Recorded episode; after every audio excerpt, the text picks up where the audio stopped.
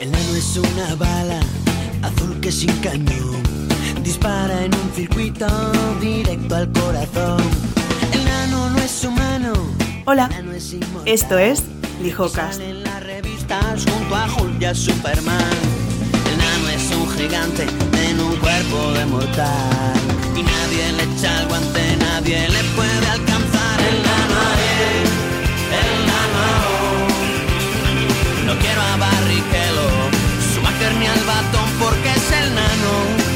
A todos de ilusión cuando se su.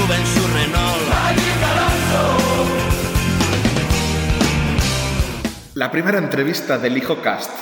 Efectivamente, con Zoel Otero. Lo prometido es deuda. No sé por dónde va a ir. Yo traigo, como puedes ver aquí, Zoel, una serie de preguntas muy bien preparadas en una especie de servilleta a boli, pero estoy convencido de que podremos ir por derroteros muy curiosos. Zoel Otero. ¿Quién es Zoel? Bueno, pues aunque se pueda presentar él, a veces hablar bien de uno mismo eh, da como un poco de, de- de palo, ¿no? Yo puedo decir de Zoel muchas cosas buenas y pocas malas. Una mala es que me ha traído a esta entrevista un chicle de boomer. Para los asiduos al podcast sabréis que en un episodio negué que existiesen a día de hoy los chicles boomer y él, como buen, digamos, experto, analizador, periodista, tal, dijo, esto es mentira, Adrián. Si bien quizá no tengan el éxito de cuando tú eras joven, eh, siguen existiendo. Y ha venido, ha ido, además, ad hoc a comprarse unos chicles boomer para llegar ya dando caña. Bueno, Zoel, ¿eres periodista? Sí, a ver, oficialmente lo soy desde febrero. Eres periodista desde febrero, ahí con tu título. ¿Eres experto en Fórmula 1? A ver, a ver, yo llevo siendo un aficionado desde hace más de 20 años y a ver, y sé bastante de la historia de la Fórmula 1 y demás. No sé, eh, un poco lo que dije en el comentario hace un par de episodios que no sé si tanto como llamarme experto teniendo en cuenta el- la gran cantidad de gente que hay, bueno, gran cantidad, a ver, no en comparación con el fútbol o demás no ni se acerca, pero en plan la gente teniendo en cuenta que hay gente, por ejemplo, los medios de comunicación que tiene un res- una trayectoria tanto dentro como fuera del mundo, bueno, tanto directamente en el mundo de la Fórmula 1 como indirectamente re- comentándolo o lo que sea, impresionante que llega hasta 3-4 décadas, así que no sé si ponerme la misma categoría de o sea, gente. quizá lo de experto suene un poco exagerado, ¿no? Desde tu punto de vista. Pero es cierto, desde un punto de vista objetivo, que sabes tres, cuatro, cinco veces más de lo que, por ejemplo, yo sé y no es por pecar de egocéntrico, pero yo me considero por encima de la media, con lo cual de Fórmula 1 podemos hablar. Pero bueno, mm, tu amor por la comunicación va más allá de la Fórmula 1. ¿no? Has tenido además experiencias en diversos, no solo medios de Fórmula 1, sino, como comenté para presentarte, has trabajado en un gabinete ¿eh? de, bueno, redactor y me has tenido de jefe, con lo cual vamos a empezar con la primera pregunta que todo el mundo está esperando, Zoel, la más, la más eh, demandada. ¿Cómo es Adrián de jefe? A, muy bueno, B, impresionante, C, un no va más.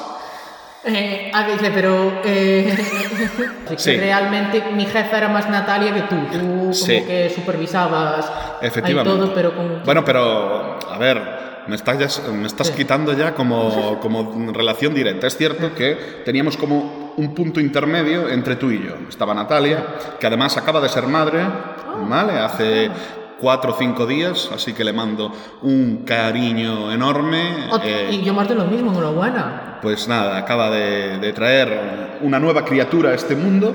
Pero bueno, bromas aparte sobre cómo era yo en el día a día. Supongo que también fue una experiencia donde aprendiste mucho y que nos lleva a conocernos. A mí me gusta bastante tocar las narices, ¿vale? Iba bastante por ahí a tocar las narices y un poco porque creo en que el caos a veces en un equipo de trabajo genera creatividad o genera cuestiones inesperadas. Más allá de que no puedes fomentar el malestar ni muchísimo menos, sí que a veces cierta incertidumbre o cierta manera de, de romper lo esperado creo que es bueno. Ahora bien, vamos a ir por orden. Y vamos a empezar escuchando esta canción. El nano es un gigante en un cuerpo de mortal. Y nadie le echa el guante, nadie le puede alcanzar. El nano Ariel, el nano No quiero a Barrichello, Schumacher ni al batón porque es el nano. Quien llena a todos de ilusión cuando se sube en su Renault. Quizá, esa fue mi opinión, ahora sí eso me llevas la contraria, Fernando Alonso genera pasión y fanatismo por la Fórmula 1 en la generación mía, en la tuya, quizá en las más jóvenes. Para ti, ¿está justificado? ¿No? ¿Te cae bien? ¿Te cae mal? ¿Te parece buen piloto? ¿Malo? ¿Me vas a llevar la contraria como con Ayrton Senna? A ver, cuéntame. A ver, como piloto creo que mm, cualquiera que tenga dos dedos de frente y que sepa un mínimo de esto sabe que es un pilotazo. Tanto ahora como en, en- en general en lo relativo a clasificaciones de todos los tiempos y demás. A ver, Alonso es uno de los grandes. Yo, a ver, para mí, de hecho, está más o menos en el top 10. Ahí hay él y Vettel como que están ahí, ahí en el top 10 empatados, cerrándolo. Aunque bueno, visto cómo va Verstappen, tranquilamente lo saca los dos de ahí. Pero, a ver, pilotazo es un pilotazo. Y en tema opinión, un poco como he pasado con toda, por todas las, todas las etapas con Fernando Alonso. A ver, eh, no llegué... Sí, amor, odio. Eh, no llegué eh, necesariamente por Alonso. A ver, llegué en esa época, obviamente, por tema de edad, porque soy del 2000. Eh, sea, claro, es que tenías cinco años. Sí. O sea, ¿tienes Empe- recuerdos de cinco años de ver a Alonso ganar? eh, no tantos, pero sí que tengo, porque empecé más o menos por. Mi primera memoria de Fórmula 1 es Brasil 2003, que, bueno, para que los que no sepáis, es un gran premio en el que, bueno, el propio Alonso se chocó, salió en camilla y como se paró la carrera acabó tercero. Y luego, sobre todo, por lo que es histórica, aparte que porque llovía cántaros en Interlagos y abandonaron 300 pilotos, fue que cuando se paró la, la carrera declararon ganador a Kimi Raikkonen, pero en realidad, por las normas de bandera roja, Giancarlo Fisichella había ganado, el Gran Premio creo que fue como en la penúltima bueno, en donde pasó Hamilton a. Había ganado el Gran Premio ahí y de hecho el Gran Premio siguiente hubo una ceremonia ahí en la recta de meta que, bueno, que hay imágenes O sea, que de todo- los trofeos. Toda esta polémica generada en ese 2003 ya está en tu memoria con tres años. Bueno, mi memoria no, a ver, los primeros años obviamente no son bastante inconexos. A ver, del 2003 me Los, acuerdo. los pudiste ordenar Sí, a posteriori. Me acuerdo, de- sí, básicamente. Me ac- Y- y ahora mencionabas- después y demás, pero... Mencionabas la curva de Glock, ¿eh? Sí. del qué timo Glock, que se solía decir. Aquí estamos entrando ya en detalles para, para realmente aficionados, que probablemente la gente común no se acuerde o no sepa, pero Hamilton en el 2008 gana el Mundial en la última curva de la última vuelta, adelantando en lluvia a Timo Glock y pasando de estar quinto a cuarto. Con cuarto era campeón del mundo y con quinto lo era Felipe Massa. No, era, quin- era campeón del mundo siendo quinto y le pasó por el quinto. Este es Zoel, ¿veis? Me acuerdo casi perfectamente, pero me da ahí el detallito, efectivamente.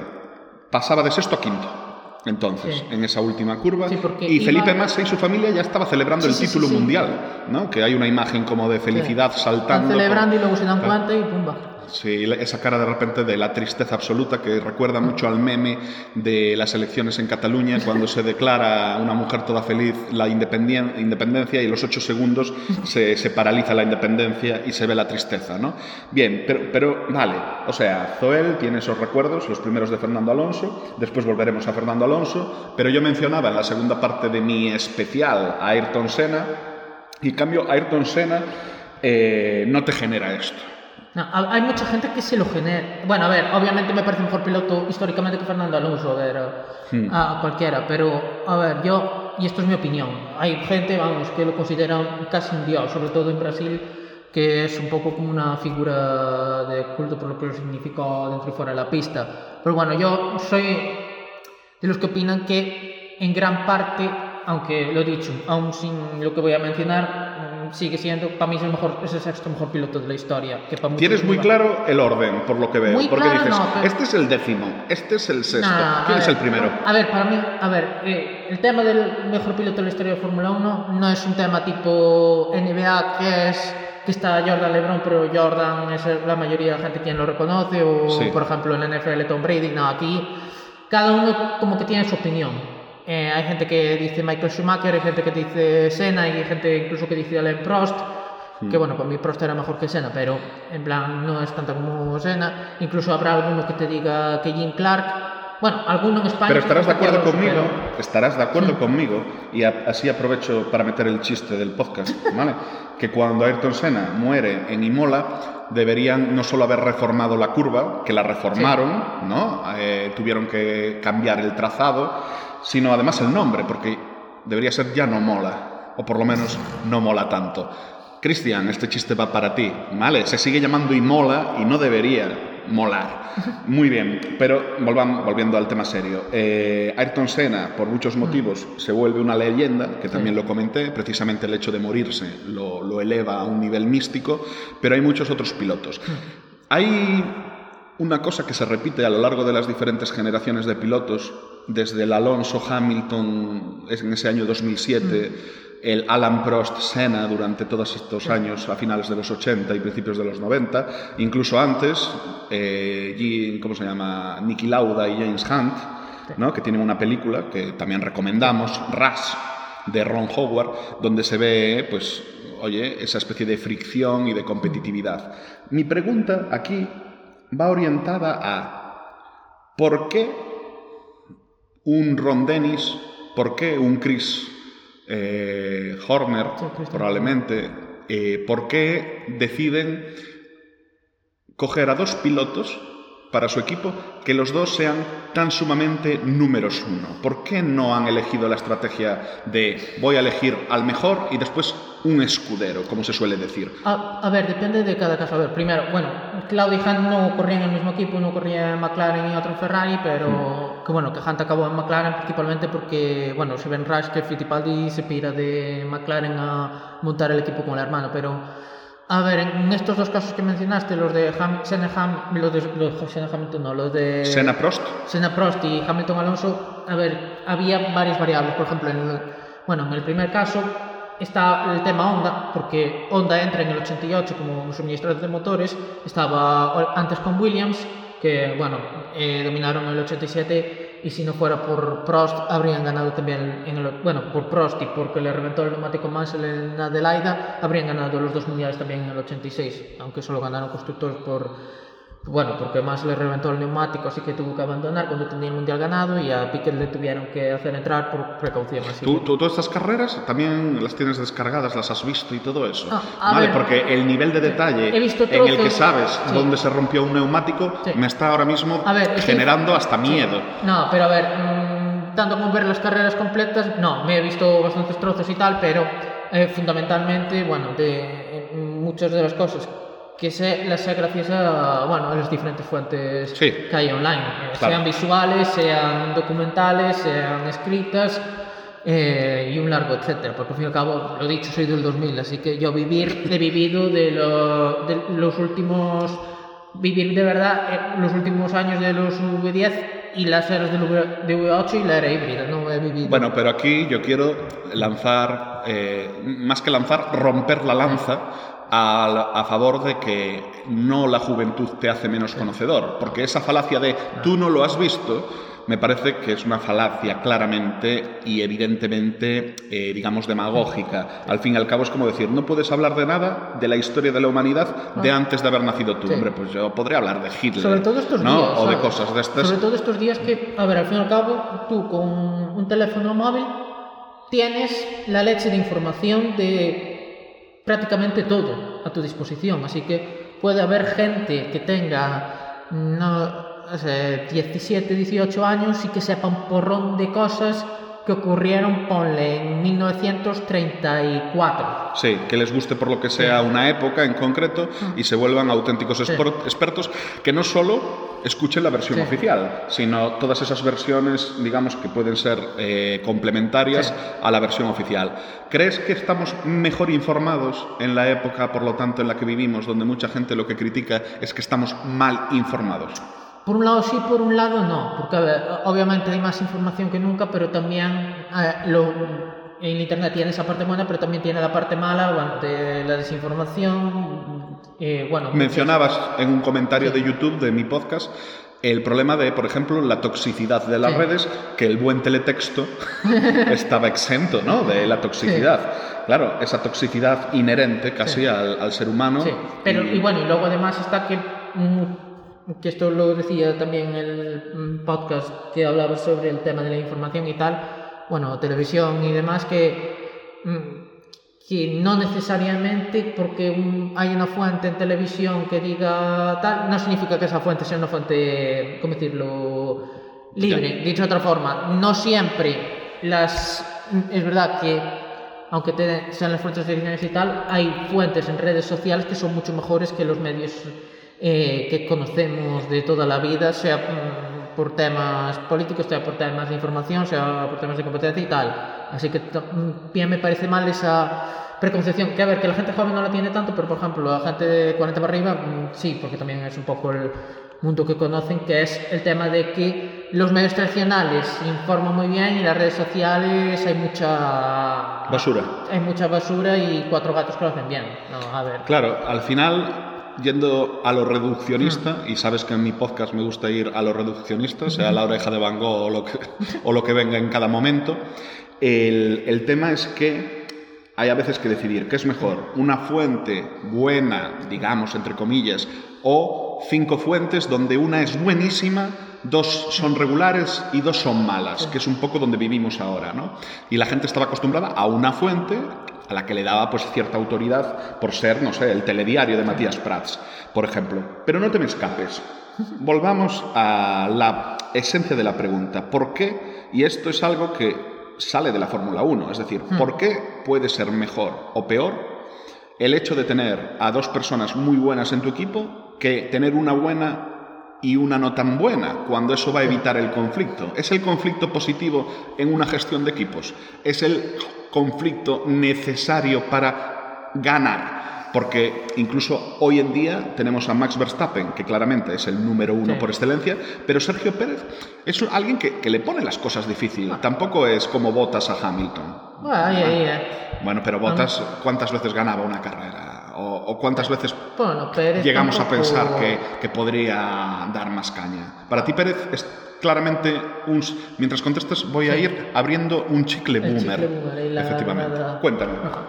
Eh, el que, que si Pérez es, No, si realmente la pregunta, independientemente de lo de Pérez y Si conflicto Verstappen, ese conflicto, esa gestión, porque hay grandes gestores como fue Ron Dennis en McLaren o como fue, porque Ron Dennis tuvo la gestión tanto con Prost y Senna Sí. como después con Hamilton y Alonso. pero eh, la cosa es que, bueno, primero eso, el tema Senna fue un poco que también llegó Honda, que había ganado con Williams y tal, y Senna era el piloto de Honda, así que, ah, bueno, ya era el mejor, y era el mejor piloto de la parrilla, o uno de los mejores en ese momento, así que era un poco de cabeza ficharle, porque A ver, Stefan Johansson tampoco es que fuera un mega pilotazo, sobre todo en comparación con Senna, pero eh, ahí también tuvieron el tema a favor de que era algo como lo de Mercedes cuando empezó la era híbrida, que es que era muy dominante la McLaren Honda del 88 y el 89. Para que te hagas la idea, en el 88 ganaron todas las carreras menos una. Y en esa una fue porque uno reventó motor, porque Prost reventó motor y Senna se chocó con un doblado,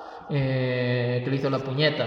Vale. Y... Entonces fue un poco casi, no digo casualidad, pero irrelevante porque era imposible que otra escudería le hiciese Exacto. competencia. Sí, a ver, eh, acabó como los. mm, bueno, como los. mm, acabó como el Rosario de la Aurora, eso, pero Tamén es verdad que era casi imposible que Ferrari se acercara a ellos. Ferrari que era o segundo equipo tanto en el 88 como en el 89. Luego ya en el 90 Prost con el Ferrari le dio dado caza a Senna, eh, aunque al final, bueno, ya sabemos lo que pasó. Eh, y luego ya en el 91 Ferrari cayó y ya fue cuando Williams con el motor Renault y con la, con la de ayudas electrónicas que tenían lograron dar caza a McLaren Honda que empezaba a decaer y de hecho McLaren Honda la primera era acabó en el 92. Pero claro, eso, los dos años tal, eh, primero que eran los dos mejores pilotos de la parrilla y luego que era un coche dominante. Es más, desde entonces McLaren que pudo ganar un mundial No. en los últimos 30. ¿Desde qué año? Desde ahí, desde el 92, 93. Desde el 91, que fue la última vez que ganó Senna. Ganó con Hamilton en el 2008. No, ganaron. Perdón. Ganaron con Mika Hakkinen en el 98 y el 99. Bueno, en el 99 Constructores ganó Ferrari, pero en el, 80 en el 98 ganaron los dos. Eh, y luego ganaron eso, 2008 en piloto solo con Hamilton. Claro, o sea, tres campeonatos en 30 años a partir de ese Sí, momento. cuatro campeonatos, los dos del 98, tanto pilotos como constructores. Luego 99 y 2008 ganaron pilotos. Y luego en el tema 2007, tampoco la cosa es que no se preveía que Hamilton fuera a ser tan bueno. Claro, esa es la segunda pregunta. Ese momento de conflicto donde toda España odiaba a Lewis Hamilton, pobre, ¿eh? o toda Inglaterra, todo Reino Unido odiaba a Fernando Alonso. Ese momento en el que la audiencia además eh, sube gracias al conflicto, que hablamos a veces de la importancia del show. El tema fue que Ron Dennis no se esperaba que Hamilton fuese tan bueno desde el primer Nadie se esperaba realmente, porque a ver, Hamilton había dominado la GP2, pero no se esperaba que fuera a ser uno de los mejores pilotos de la parrilla ya, desde, ya de entrada, aún teniendo ese coche. Y bueno, y además súmale eso que Hamilton llevaba con la. Bueno, tenía 22 aquel año, que eso de por sí ya también es un dato importante, porque tú imagínate con 22 años ser lanzado Sí. en- a todo eso. eh, y además eso que llevaba desde los 13 con McLaren. Le form- todavía estaba en el karting cuando le ficharon para el equipo junior y tal. Así que desde esa perspectiva puedo entender lo que pasó. Y luego además es que fue todo... Al Fernando Alonso no era el que es ahora, ¿sabes? En temas de madurez y tal. Eh, Se comportó un poco, dirías, como Ayrton Senna, en plan, verlo, sí. como en Hungría, cuando bloquea que- y todo eso. Sí, además, y además eso, que el equipo probablemente por eso, porque a ver, Hamilton era su chico desde que era un crío y que al fin y al cabo era un novato que de repente estaba liderando el mundial y logrando resultadazos, eh, como que se pusieron más de parte, bueno, se pusieron de parte de él y luego además súmale que ahí internamente no solo había conflicto en ese sentido, sino que además estaba todo el tema del Spygate, de Alonso que al final Alonso, espionaje, Reado también decidió Para los que no lo sepan, hubo un caso muy grave justo en ese momento del- de que acusaron a McLaren de, espio- de- de espionaje Sí, a Ferrari. el coche, le copiaron un coche Ferrari, básicamente. que realmente fue lo que pasó. O sea, había correos electrónicos ¿no? entre Alonso Sí. y De La Rosa, claramente hablando de información Sí, de hecho privilegiada, de- confidencial. Que de hecho, la consecuencia que hubo fue que a McLaren les multaron con 100 millones de euros y les descalificaron del Mundial de Constructores. Se que quedaron eso a cero puntos, claro. Y los pilotos se salvaron porque entregaron información a cambio de inmunidad, que si no a lo mejor descalificaban a los y a Hamilton del Mundial también. Y te lo ganaba Kimi en- Sí, a mitad de temporada. sí, eh, por Japón. Bueno, no, o antes, porque creo que... Sí, Japón era casi la... Creo que fue más o menos por Spa cuando anunciaron la sanción, así que... Japón, que es donde la puzolana famosa de No, eso fue en ¿no? Shanghái, fue... Japón fue cuando... Ah, eso fue en China. Vale, sí, vale.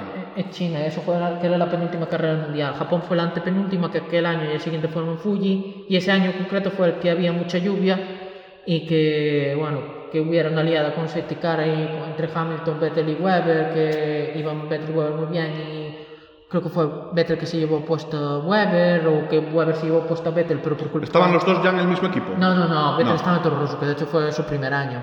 Eh, que corrió una carrera... Porque Weber, que estaba en BMW, ¿puede ser? No, Weber estaba en Red Bull, que era su primer año en Red Bull, y Vettel había debutado en Indianapolis reemplazando Ah, vale. a Kubica con el BMW, Eh, y vale. luego le habían puesto en Toro Rosso para reemplazar a Scott Speed. Vale, pero claro, Toro Rosso, que a día de hoy ya no existe como concepto, Es es, Alfa. Tauri, era el segundo equipo Sí. de Red Bull, porque además Toro Rosso era la marca, y esto ya va fuera de la Fórmula 1, que utilizó Red Bull para entrar en Italia, en el mercado italiano. Eso no sabía yo. Y en el año 2008, 2009, Red Bull decide que en todos los países debería llamarse Red Bull.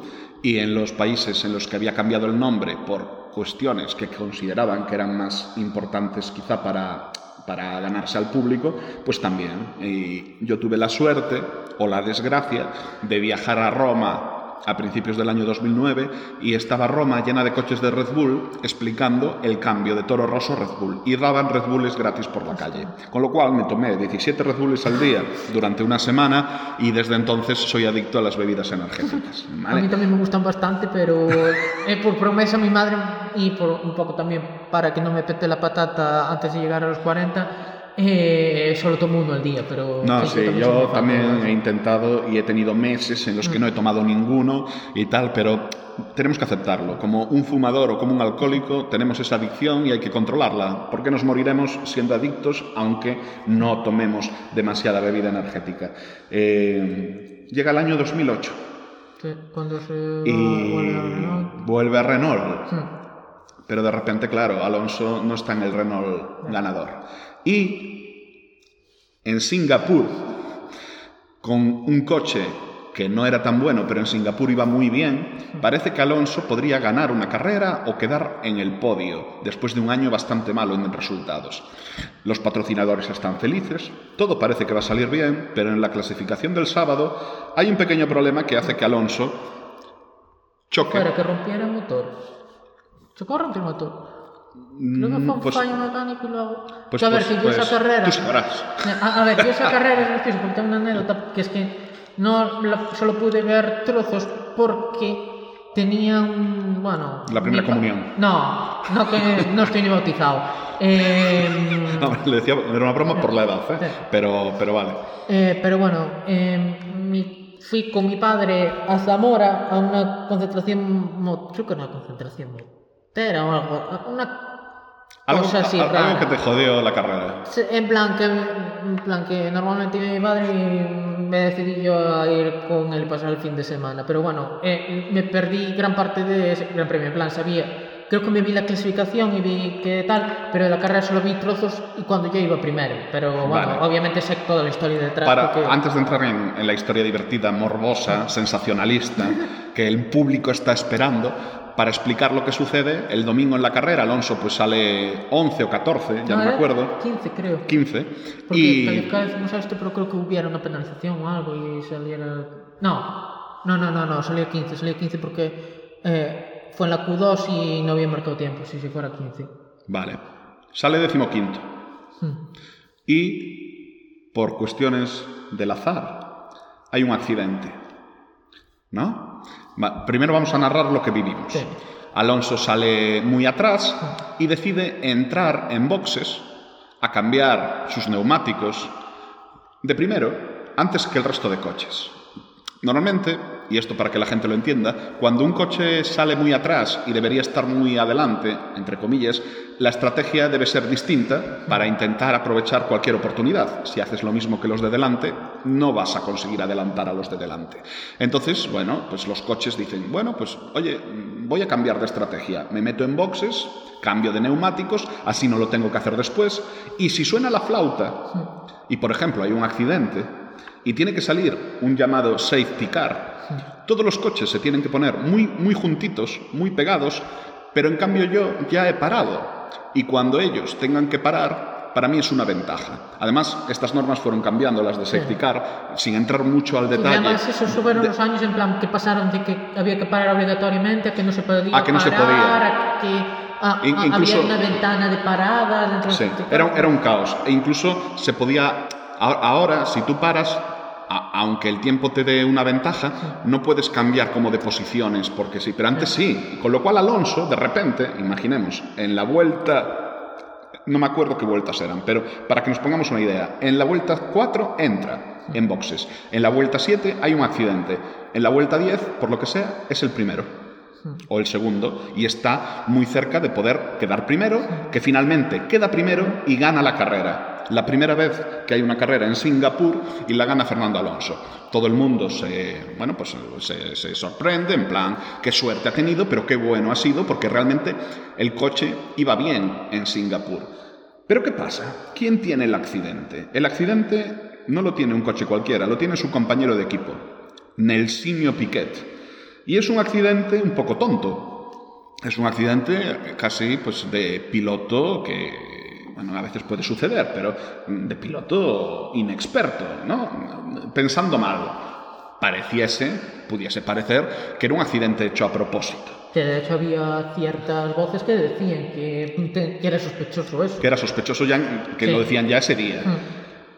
Pero ahí se queda el tema. Acaba el año 2008. Nelson Piquet Jr. renueva Sí, para 2009. para 2009, pero a Pero- mediados de 2009 Nelson Piquet Jr. no era tan bueno como el padre y el equipo Renault decide prescindir de Nelson Piquet Jr. Y Nelson Piquet dice, si me voy del convento, antes de irme me cago dentro, ¿vale? En, en, El bra- padre. en brasileño. Ant- antes de irme del convento, cágome dentro. ¿Vale? Ese es mi brasileño, que es un gallego con acento cerrado. Y deciden sacar a la luz que todo estaba planeado. Que Nelson Piquet Jr. se estrelló en Singapur a propósito. Que todo era un plan en el que incluso el jefe de Renault, Briatore, le había dicho a Nelson Piquet, si chocas, te renuevo. ¿No? Y si no, te echo. Porque además hay que te- tener en cuenta y si no, te que. Briatore Que- también era, el, ti- era el, el representante de Nelson Piquet. Vale. Eh, e- esa segunda parte, así muy de, de- de dejarlo entrever, de, y, y si no lo haces, oye, no te creas que esto tal, exacto. Y si no te echo. Nelson Piquet, bueno, pues, pues decide, como decíamos antes, tener un accidente que deja un poco lugar a las dudas, pero no lo suficiente como para hacer quizá una acusación seria sin más información. Y esto le llaman el crash gate, ¿no? El crash gate, donde deja a Fernando Alonso en una posición muy difícil porque aunque desde un primer momento se dice que Alonso no sabía nada de esto, la duda también puede existir sobre el hecho de, ¿de verdad Fernando Alonso no sabía nada? ¿De verdad cuando entra en la vuelta 3 o 4 lo hace porque sí y no pregunta ¿qué estáis haciendo conmigo? o ¿por qué esta estrategia? ¿Esto ensucia la Fórmula 1? Hombre, ¿La hace más grande? Hombre, ¿Ensucia Alonso? obvio. ¿Lo hace más grande? Vale, ¿cómo enfocamos Hombre, esto? obviamente a la Fórmula 1, a Renault y a Briatore y a Nelson y a todos los implicados les ensucia, porque a ver, además de ser algo que fue un, ma- un amaño de una carrera, aunque es verdad que Fernando Alonso ganó en Fuji en el siguiente Gran Premio, que es un poco lo que les hablo en términos tal, y que acabó 2008 muy bien, a ver, eso al fin y al cabo no solo eh, alteró la carrera, sino que alteró el mundial, porque en la zona, en la tanda de paradas fue cuando Massa en esa tanda de paradas y como que Ferrari en la parada, como que se les quedó enganchada la manguera y salió con la manguera enganchada y por culpa de toda la parafernalia resultante perdió, bueno, que dio bastantes puestos y acabó perdiendo el mundial. Claro, como decíamos antes, Massa pierde el Mundial en la última vuelta. Si no fuese por esto, Por en punto. Singapur, Que de hecho no sé si sabes que Massa quiere impugnar el resultado de la carrera ahora. y puede, ah, en 2023. No. No. A ver, lo va a intentar, pero seamos sinceros. Y, a- y aun- en todo caso... O sea, tendría que justificar que la manipulación de Singapur Sí. claramente le perjudicó a él y no a Hamilton y por eso perdió el Mundial. Sí, pero eh, y aún así, a ver, lo, bueno, no va a pasar nada porque han pasado la de años que ha pasado, pero en todo caso, si hiciera eso, eh, ponle en un tiempo en el que sí que se pudieran eh, alterar, modificar los resultados y tal, en todo caso lo que, lo que habría pasado es que habrían descalificado a Alonso y Hamilton habría ganado el Mundial por más puntos todavía. Claro. Porque creo que, eh, que si, si, si quitas a Alonso de ahí, creo que sería primero Nico Rosberg con Williams, segundo Hamilton con el McLaren y tercero, no me acuerdo quién fue Trulli, cuarto. puede ser. No sé, voy, voy a mirar, vamos a mirar. ¿Qué países Me tenemos? acuerdo de la imagen de Jarno Trulli totalmente de- de- Sí, eh, no fue- destrozado. ¿No fue ese año cuando Trulli abandonó porque eh, estaba muy Pu- exhausto en puede ser que, que A ver, tuviese que abandonar por, por el calor de, 2008. de Singapur.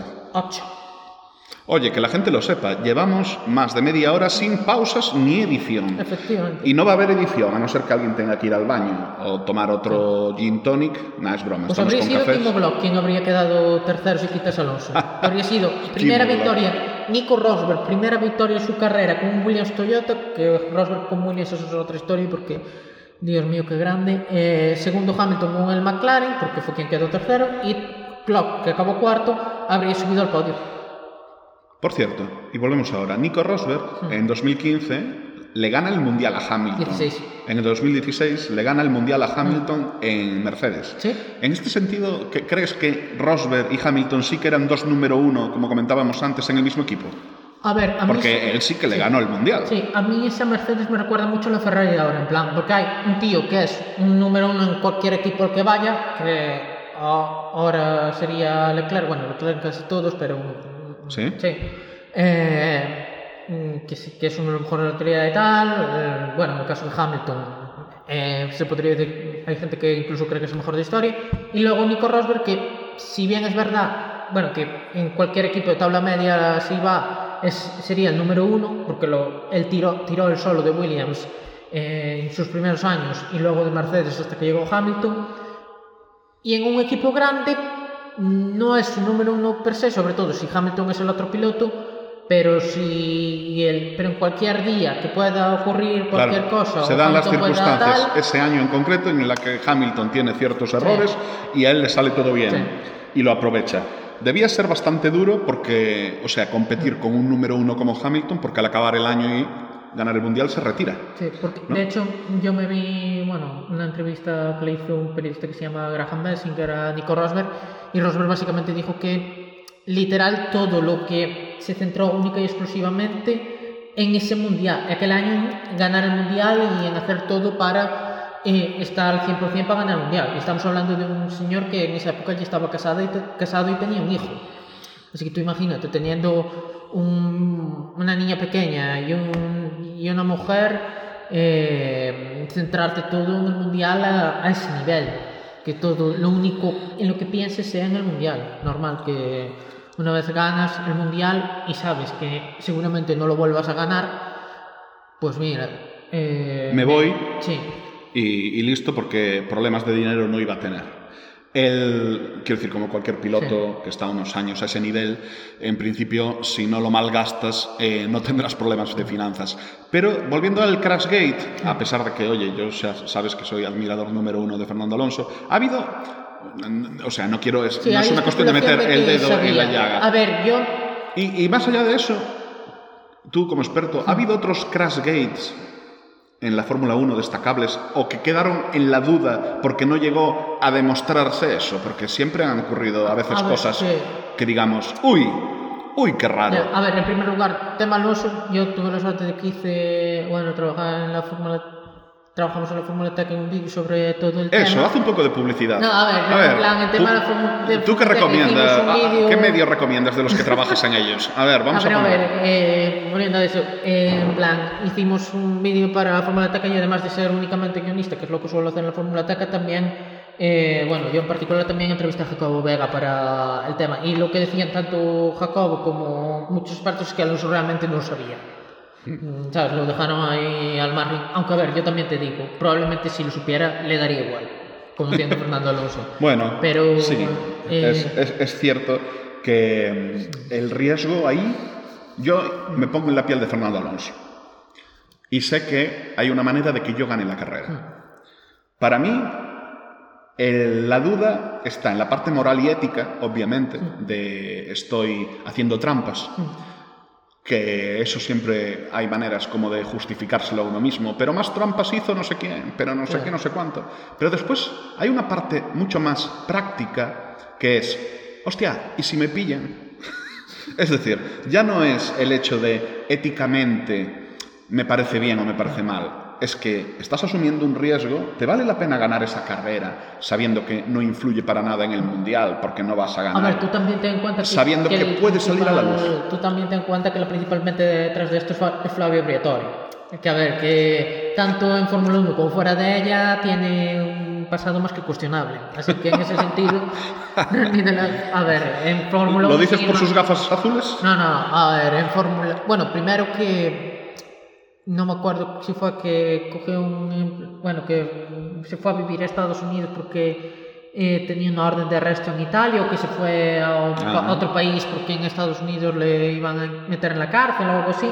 Esto de la Fórmula 1 y luego en la propia Fórmula 1 hay escándalos tipo el del 94 con, con el tema de que. Cuéntanos control- eso. pues para que os hagáis la idea, eh, en los años 90, los primeros, del, bueno, desde el 91 al 93 más o menos, eh, es la época de las ayudas electrónicas en la Fórmula 1. En plan, se innovan el control de tracción, Digamos que- automáticas, tal. digamos- y Williams arrasa gracias a ello. Claro, la eh, los pilotos no necesitaban ser ya tan buenos porque el coche... que los, ga- los ganaron, esos dos mundiales los ganaron con pilotazos como eran Nigel Mansell y Ellen Prost, pero el coche era el que era. Quiero decir, ya bastante hizo Senna en el 93 quedando subcampeón. Hmm. Eh, y Michael Schumacher quedando ahí cerca en el 92. Eh, y bueno, y era una ventaja bastante tacha. Los e- demás equipos, eh, más o menos como que, bueno, de hecho las cajas automáticas vienen de esa época. Eh, bueno, los cambios de levas, por lo que no sepáis. Eh, bueno, los equipos más o menos iban metiendo tal, pero no al nivel de Williams, que Williams fueron los que mejor lo hicieron. ¿Y qué pasó? Que la Fórmula 1 para el 94 prohibieron todo tipo de ayudas electrónicas, Bien. quitando el tema cambio levas, obviamente, que la mayoría de coches ya lo tenían, pero, eh, pero quitando eso prohibieron todas las, todos los controles de tracción y demás. Eh, de hecho, se dice que eh, probablemente se fuera una de las causas por las que Senna empezó tan mal en el 94, que abandonó desde la pole tanto en Brasil como en Aida en el segundo Gran Premio, y por lo cual, Murió. En parte sí, a ver, que era un poco la frustración porque... Pero es bastante curioso, Era estaba un bastante poco difícil. maldito de todas formas el circuito de Imola, porque el viernes creo Sí, que sí. fue Barrichello, Sí, que se rompió un brazo y... Un y accidente. Luego Ratzenberger el sábado... el y- sábado se muere Ratzenberg. Sí, Ratzenberger. Y el, y el domingo Senna, Senna. sí, un Vale. Y decías que Briatore ese año hizo alguna cosita. Sí, y es que no se llegó a probar que lo usaran en carrera, pero sí que se sabe que en el, bueno, en el software y tal del vehículo que tenían como instalado un control de tracción, ¿sabes? Que no se sabe si se llegó a utilizar en plena carrera, de ahí que no se, les hiciera, no se le hiciera nada a Benetton, pero hay bastantes indicios de que por lo menos que tenían ahí un control de tracción en el. Vale, entonces esas dudas que había sobre Benetton, Así ¿no? que tú Esos años. en un año en el que tan, en el que se quitaron de tajo las, las ayudas y todos los equipos, sobre todo Williams, pero que aún así eran el mejor coche, pero todos los equipos como que les costó de una forma u otra que tienen estos por encima con el pilotazo que tenían de primer piloto eh, y te tengan el controlcito de tracción. Que a ver, que luego se volvieron a permitir en los 2000 y, el- y en el caso del control de tracción se eliminó tras 2007, pero de nuevo. Me acuerdo en el 2007 porque sí que había pilotos que decían que eso era peligroso, bla, bla, bla, bla, bla, bla, pero bueno, al final tampoco pasó nada más allá del- de la queja. Y después de hablar del, de eso, del 6, del 7, del 8, llega el 9 y esto es otra... GP. Exacto, y aquí llega uno de los puntos donde la gente común también tiene muchas preguntas, porque en el 2009, de repente, Sí, cuando. Mercedes McLaren venía de ganar sí. y Ferrari era el otro coche también bueno, una- en un año 2009 loquísimo. pasa una cosa, el llamado, la polémica del difusor, Sí, del doble difusor. del doble difusor, donde Brown GP, un equipo que directamente no bueno, tenía... había varios equipos, pero sí, Brown GP fue como el que Pero es más que tal. ni tenía patrocinadores, No, era, sí, era el nombre de ver, Ross pero- Brown. Sí, es que a ver, porque os hagáis la idea, Honda, bueno, tenían un buen coche para 2009 y tal, pero por el tema de la crisis económica se tienen que ir de la Fórmula 1, que es algo que le pasaría a Toyota y a BMW un año después, así que... Hmm. eh, pero bueno, se queda el equipo a poco de empezar. Inexistente. Sí. Eh, los pilotos que no saben a- qué van a hacer, los empleados no es lo mismo, y Ross Brown consigue ahí muy deprisa, muy, a muy poco de empezar, comprar el eh, lo que es el equipo. Para que la gente lo sepa. Rose Brown era un ingeniero de Ferrari, Sí. ¿no? Bueno, de Bueno, otros equipos, empezó- efectivamente. Bueno, empezó en Jaguar en el Mundial de Resistencia, luego en Fórmula 1 creo que fue a Benetton, que fue mm, ganó los dos mundiales con Schumacher, luego fue a Ferrari, que fue cuando ganó más mundiales todavía con Schumacher, luego se fue a Honda y llegamos a 2009 y es ahí donde... y le pone su apellido porque Sí, él mete porque- unos millones de dólares Bueno, y dice, Creo que el equipo per se lo compró por un euro simbólico, pero en plan, claro, obviamente. eh, no, As- asumiendo todo la el pasivo, no co- sí. claro, asumiendo la Fórmula deuda. no te cuesta un euro. No, no, esto es como cuando el Santander compra el Popular por un euro, Sí. que en realidad está comprando una cantidad de deuda abrumadora. Vale, y él le llama a Brown GP porque nadie le va a pagar para un equipo Monta que sabe Dios. Mercedes, que se convierte en el primer equipo motorizado por Mercedes, no llamado McLaren, desde que desde Sauber, cuando en el 93. Y arrasa. Y Pero a un nivel- En la primera parte del mundial. Y bueno, y resulta eso, que tienen un cochazo y tienen el doble difusor, así que ¿Qué es el doble difusor? Para que una Pues, persona lo entienda. En la parte trasera, eh, abajo, hay una cosa que se llama difusor y el- en el caso de Brown y de otros equipos, creo que Williams también lo tenía, como que lograron como hacer uno doble y eso les dio una ventaja que en el caso de Brown lograron ganar, creo que fueron seis de las primeras siete carreras o siete de las primeras ocho.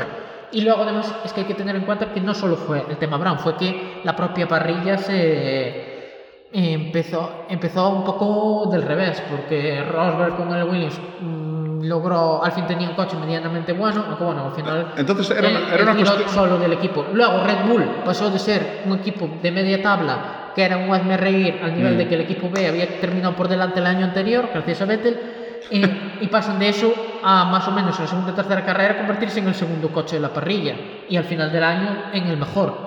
Eh, y y fue ahí cuando, bueno, empezó la Red Bull que todos conocemos y lograron la primera victoria con Vettel en China, que fue el primer doblete además. Eh, y fue cuando se empezaron a establecer Ferrari y McLaren, que, era, que habían sido los dos mejores equipos el año anterior, pasan a estar a la parte media o incluso baja de la parrilla, que de hecho Hamilton está en la primera mitad del año está incluso fuera del top 10 de la general. Luego más, el McLaren mejoró un poco y él se hizo un final de temporada muy bueno y al final acabó quinto y McLaren tercero en constructores. Y bueno, y Ferrari empezó, bueno, Ferrari para que te hagas la idea, tras dos carreras estaban últimos en constructores.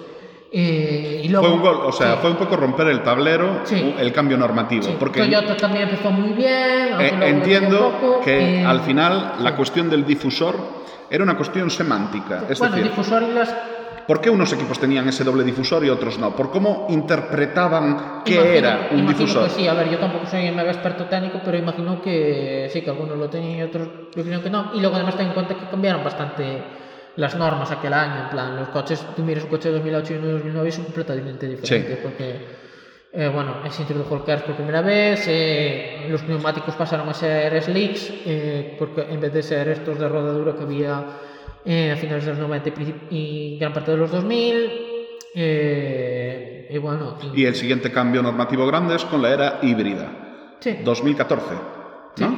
Vale, llega el motor también donde hay la parte eléctrica. Era necesario, los pilotos se quejaban de que eso ya no era Fórmula 1, de que el Era ruido, necesario. el ruido ya no molaba tanto, Ah, los coches ya no eran tan rápidos. porque, a ver, hay que tener en cuenta que la Fórmula 1, gran parte de la, la chicha de la Fórmula 1 es que mm, las marcas consiguen cosas de la Fórmula 1 que luego se aplican a, a los coches de calle. Bien, pues mira, nos estamos adelantando a un punto que me interesa muchísimo, que es, ¿por qué hay tanta inversión en Fórmula 1 desde un Aston Martin eh, hasta Bueno, en el caso de Mercedes? Aston Martin es también que, eh, eh, eh, que, las- que Lawrence Stroll tiene mucho dinero y compra Vale, mucha tal, pero por ejemplo, Pero sí, incluso en el caso, ponle, de Mercedes, muchas las marcas, marcas, sí. que, que la marca en sí puede ser que además gane dinero en Sí. Fórmula 1, pero aparte es, es- ese desarrollo, incluso marcas que, que podrían perder dinero cuando no había límite presupuestario, que deciden invertir, porque eso es como una especie de eh, caja de, de pruebas, de, de a ver, ciencia. primero es que es, estamos hablando de la categoría reina del automovilismo y eso, a ver, al fin y al cabo, es los mejores pilotos, bueno, no todos, pero ya me entienden, los mejores pilotos del mundo son los mejores pilotos de la Fórmula 1 eh, en términos de nivel. Eh, tiene un prestigio que ninguna otra categoría, tiene, bueno, tiene más espectadores que ninguna otra, tiene más glamour que ninguna otra y demás, que eso siempre es un escaparate. Y, y siempre es un escaparate. Eh, y luego súmale eso, el tema de banco de pruebas, que es que muchas marcas de automoción, sobre todo desde todo el influx de las marcas, porque tú pones en los 60 era, en los 60, 70, incluso 80, eran un poco la era de los garajistas, que es verdad que estaba Ferrari, pero Ferrari, bueno, para empezar era una marca de coches para financiar el equipo de carreras.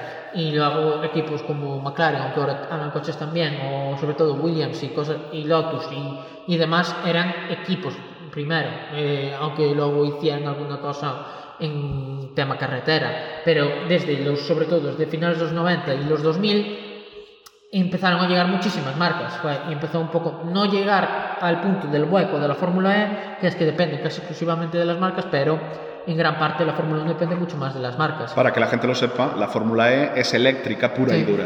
¿no? Ahí no hay híbrido ni hay nada. La Fórmula 1 llegará a ese punto.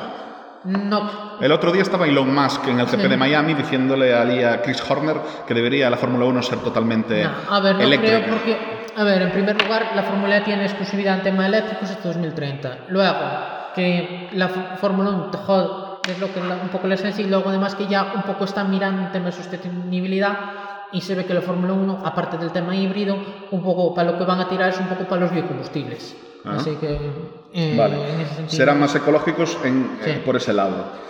Bien, ¿por qué a una persona como a ti? Y bueno, y o- el tema de los híbridos se explica en gran parte porque, eh, bueno, por toda la tendencia del mercado, por un lado, y luego además que ya había un campeonato que era el web, que estaba, bueno, estaba teniendo gran éxito gracias al tema de los híbridos y demás, Y de hecho hubo una época en la, en allá por 2014-15, cuando empezó la híbrida en Fórmula 1, que el WEC eh, mm, tenía una reputación incluso mejor que la de la Fórmula 1. Luego O sea que, decayó, recogiendo esto, Sí. con la pregunta anterior, digamos que sabían Sí. que el mercado, el mercado mundial Sí. iba a ir por el híbrido y la mejor manera de investigar el híbrido era empezando Era en la. Fórmula 1.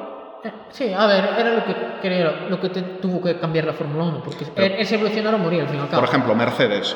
Sí. Si Mercedes como marca sabía que el mercado iba a ir por el híbrido, a Mercedes le interesaba que la Fórmula 1 previamente fomentase el híbrido para que su investigación, Sí, su de hecho, en campo gran parte de pruebas... Brown GP por eso, porque eh, sabían que venía ese cambio y que podían hacer grandes cosas, que las hicieron además. Y de hecho, hoy incluso, eh, hoy en día, Audi en gran parte se va a meter por la parte eléctrica del híbrido, porque Audi bueno, está muy metida en el tema de la electrificación y se van a meter en Fórmula 1, aparte de todo lo que mencionamos del prestigio, la historia y demás, para tema de la parte híbrida. Y probablemente si no hubiera híbridos no se habrían metido. Vale, mencionas a Audi. Sí. Tenemos a Mercedes, tenemos a Ferrari, tenemos a Aston Martin, tenemos una infinidad de marcas que han estado o están, como Honda, presentes en la Fórmula 1. Pero resulta que el coche o la escudería más impresionante de los últimos años y justo antes de, de la época Mercedes también es una marca de bebidas energéticas, Red Bull. ¿Cómo se llega a ese punto? ¿Por qué? ¿Es la mejor estrategia de marketing del mundo? Red Bull, en vez de patrocinar coches, compra una escudería Bueno, y le pone su nombre. Han patrocinado Red Bull un poco como que está en todo lo que es deportes extremos. A ver, eh, a ver, hicimos otro vídeo en la Fórmula Tech, este solo participa en guion, pero eh, sobre la historia de Red Bull en los deportes y Red Bull, la estrategia de marketing es eh, patrocinar eventos eh, de deportes y sobre todo de deportes extremos. Eh, que veas un logo de Red Bull, eh, bueno, en Fórmula 1 obviamente, pero que lo veas en la gran mayoría de pilotos de rally, en muchos pilotos de MotoGP, luego en muchas categorías de turismos, de... Pero, por en- ejemplo, en- a, a mí me parece, me, parece una genialidad que en un momento Red Bull dijese, nos vamos a gastar, imagínate, 100 millones de dólares poniendo nuestro nombre por ahí, o compramos directamente una escudería ver, para que el todo el mundo tenga que decir la palabra Red Bull, porque tú escuchas una carrera de Fórmula 1, ¿cuántas veces Antonio Lobato dice Red Bull? Sí. Que no lo diría Pero si simplemente estuviese como patrocinador. Estás todo el tiempo hablando de Red Bull, el Red Bull, el Red Bull Sí. ha ganado, ver, el Red hay Bull. otro factor que es que Red Bull cuando se mete en Fórmula... Bueno, primero patrocinaron a Berger a finales de los 80 principios de los 90, pero cuando se meten con un equipo por primera vez es a mediados de los 90 con Sauber, que eran el patrocinador principal. De hecho, quizá te acuerdas del Sauber azul con logo de Red Bull y logo de Petronas. Eh, ¿Eso en qué año? eh, empezar, Red Bull llegó en el 95, creo. O en el 94. No, 95 y se fueron eh, tras 2004, creo que fue que se fueron de, de Red Bull. Y uno de los, y bueno, ya eran el patrocinador y tal. ¿Y qué pasa? Que llega 2001 y Red Bull, el- bueno, esto es lo que lo terminó de romper la relación. Y Red Bull querían que metieran eh, como compañero en Heifel a un piloto de la cantera Red Bull que se llamaba Enrique Bernaldi, que era bastante malo, pero bueno, eso no es. mm, no, no es muy relevante para la cuestión. Si, pero nos, si nos está escuchando, le pedimos disculpas. sí. no. eh, pero bueno, y Keith y Sauber decidió en su lugar fichar a bueno, un piloto así joven que, de Finlandia que no. Que bueno, que llevaba pocas carreras en categorías inferiores y era un riesgo, pero al final eh, no le ha ido mal, que se llamaba Kimi Raikkonen. Decidieron fichar a ese chaval en vez de a Enrique Bernaldi y Enrique Bernaldi fue a Arrows y no hizo nada. ¿Y qué pasó? Que a partir de ahí Red Bull se cabreó bastante con Con Sauber. Sí, a ver, porque ya tenían el Junior Team, pero como que no lo tenían, no tenían ningún equipo tal, pero. no. Eh, pero bueno, eso, se cabrearon y de hecho, eh, eso, el último año, si no me equivoco, que fueron patrocinadores de Red Bull fue 2004. Y en ese año fue cuando debutó en Red Bull un piloto, bueno, debutó en Jaguar, perdón, un piloto de la cantera de Red Bull que se llamaba Christian Klink, que era un, un piloto austriaco que bueno, que corrió 2004, 2005 y parte de 2006 y de 2010.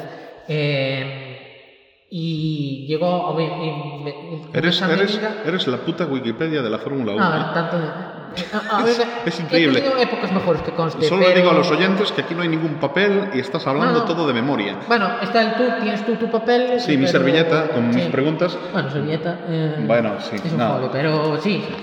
Eh, pero bueno, lo que iba a decir. Eh, sí, pero bueno, eh, Red Bull patrocina a Jaguar aquel año. ¿Y qué pasa? Que Jaguar era equipo de Ford, porque Ford era por aquel entonces propietario de Jaguar. ¿Y qué pasó? Que, bueno, eh, fue una inversión bastante mala en general, porque eh, Ford nunca invirtió de verdad ni se involucró como se tenía que involucrar y los resultados fueron bastante malos. Así que Ford al final decide vender el equipo. Así que ahí es cuando entra Red Bull y compra el equipo Jaguar. Creo que fue por un euro también, simbólicamente. eh, Joder, oye, y ahí tenemos- es cuando se convierte en Red Bull. Zoel, la próxima vez metemos 50 Sí. céntimos cada uno y nos hacemos ¿eh? con un equipo, Sí. un Zoel Lijó o algo así. Sí. Ya miraremos el patrocinador principal. Vale, vale. A ver, porque me abres además tantas mm, ventanas. Y ahí que- sí fue como llegaron a la Fórmula 1 en particular. Y bueno, y luego compraron Minardi el año siguiente para convertirlo en Toro Rosso para ser el equipo B, pero... Bien, que es donde Minardi empieza Alonso, ¿no? Para los que le suene un poco el tal, que era como un equipo totalmente secundario de Ferrari.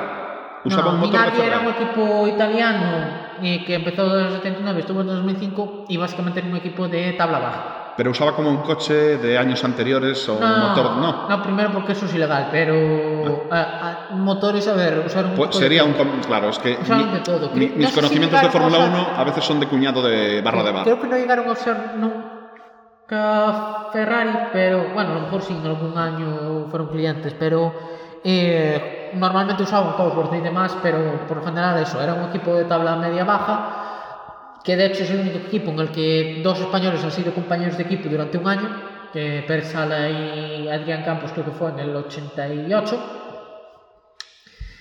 Y bueno, eso, fue un equipo, eran el típico equipo pequeño como puede haberlo en fútbol. eh, Vale, que no lo cual me permite saltar a un punto que quiero tratar. Adrián Campos, Sí, piloto de Fórmula 1 español, sí. Decide, cuando es un poco Sí, más mayor, me- bueno. montar un equipo de Fórmula 1, que acaba siendo el Hispania... España GP y luego HRT. que- HRT, donde sí. corría De La Rosa, pero era un auténtico desastre. A pesar de que, bueno, tenía Tony suya, y tenía también, de De La Rosa. No, no, de Adrián Ah. Campos, porque para que te hagas la idea, eh, la FIA, bueno, abrieron el proceso en 2008-2009 para que entraran equipos en 2010 y una de las condiciones que le puse, bueno, primero que iba a haber un, se suponía que iba a haber un límite presupuestario bastante estricto, que al final no se dio, es- así que es el primer factor por el cual fracasaron los equipos que en 2010. Y luego además es que les impusieron un motor Cosworth, porque creo que la FIA había invertido en Cosworth y así que in- les impusieron a todos los equipos nuevos que llevaran motor Cosworth. Así que las dos mejores propuestas que había sobre la mesa, que eran ProDrive eh, y Epsilon Euskadi, se quedaron fuera y entraron Campos Meta, USF1, USF1, eh, Virgin y bueno, lo que luego sería Lotus, que luego sería Caterham. ¿Y qué pasó? Bueno, en el caso de US One ni llegaron a correr porque eso fue un desastre. Pero ¿qué pasa en el caso de Campos Meta? Que a falta de un par de meses para empezar el año, literal no había nada. Creo que tenían una fábrica y ya, y la fábrica no tenía nada tampoco. Así que cuando, lo cuando Campos Meta, es decir, Adrián Campos y su socio, venden el equipo a José Ramón Caravante para convertirlo en España, literalmente tuvieron que construirlo todo en uno o dos meses. De ahí que, no sé si te acordarás, cuando en el primer Gran Premio de 2010, bueno, España obviamente no rodó en pretemporada en 2010 y la primera vez que rodaron con cualquier coche fue en los Libres 3. Que No, no, con, no me acordaba. con los dos coches fue... Me acuerdo 2003. del auténtico desastre que era que no cumplía ni siquiera la norma del 107% Claro. y que es una norma que hace para, para impedir que haya coches muy lentos en comparación con los Que de que hecho van somos el delante. único equipo que se ha quedado fuera desde que la volvieron a meter en 2011. Porque Mano se quedó fuera de Australia en 2015, pero como que no, no llegaron a rodar siquiera. Pero de llegar a rodar y quedarse fuera y que no les dejaran correr luego. Eh, Solo en fue- Hispania. Sí, porque hubo pilotos que se quedaron fuera en la clasificación del 107, pero les dejaron correr luego porque, ¿sabes? Tenía un equipo, tenía tiempos más o menos aceptables en los libros. Pues la norma del 107% dice que si un coche en la clasificación es más lento que el 107% del tiempo del coche más rápido, ese coche no puede correr la carrera. Por poner un ejemplo, si el coche hace la pole y queda de primero con 100 segundos, es decir, un minuto 40, tú si haces un minuto 47, o sea, 107 segundos o más, no estarías cumpliendo la norma del 107% y no podrías correr, porque además podría ser incluso un gran peligro de seguridad que haya coches tan lentos. Que lo sabía y era un desastre. El pobre Pedro de la Rosa, si acababa la carrera, que ya era difícil a veces que acabase, pues era, era una... O sea, doblado cuatro veces Sí, o cinco. porque ese fue el resultado de, mani- de los de la FIA y un poco eso de que admitieran a quien admitieron, que es que durante los tres años que estuvieron esos tres equipos ah, nuevos, estuvieron, mm, no solo estuvieron por detrás, sino que estaban a 5 o 6 segundos del resto. En el caso de Lotus Caterham, parecía que podrían en algún, algún día llegar a la tabla media, pero al final no llegaron. Lotus lo acaba comprando Renault. No, eh, Lo- eso es otro. Eh, eso, el Lotus que acabó comprando Renault era el que era Renault antes de ser Lotus. Ah, vale. Eh, este fue el que se convirtió en Caterham, pero bueno, al final acabó siendo un equipo de tabla baja y acabaron quebrando en 2014. Por eso fue un poco toda la mierda. Y Virgin, eh, que de hecho fue, de hecho Virgin lo gracioso es que los dos primeros años quedó último en constructores, incluso por detrás de HRT.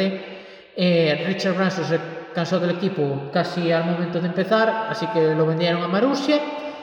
Eh, bueno, Marussia Maynor. Eh, fueron un equipo de tabla, de tabla baja perdón, en 2013 y en 2014, a pesar de que lograron los dos puntos con Jules Bianchi también.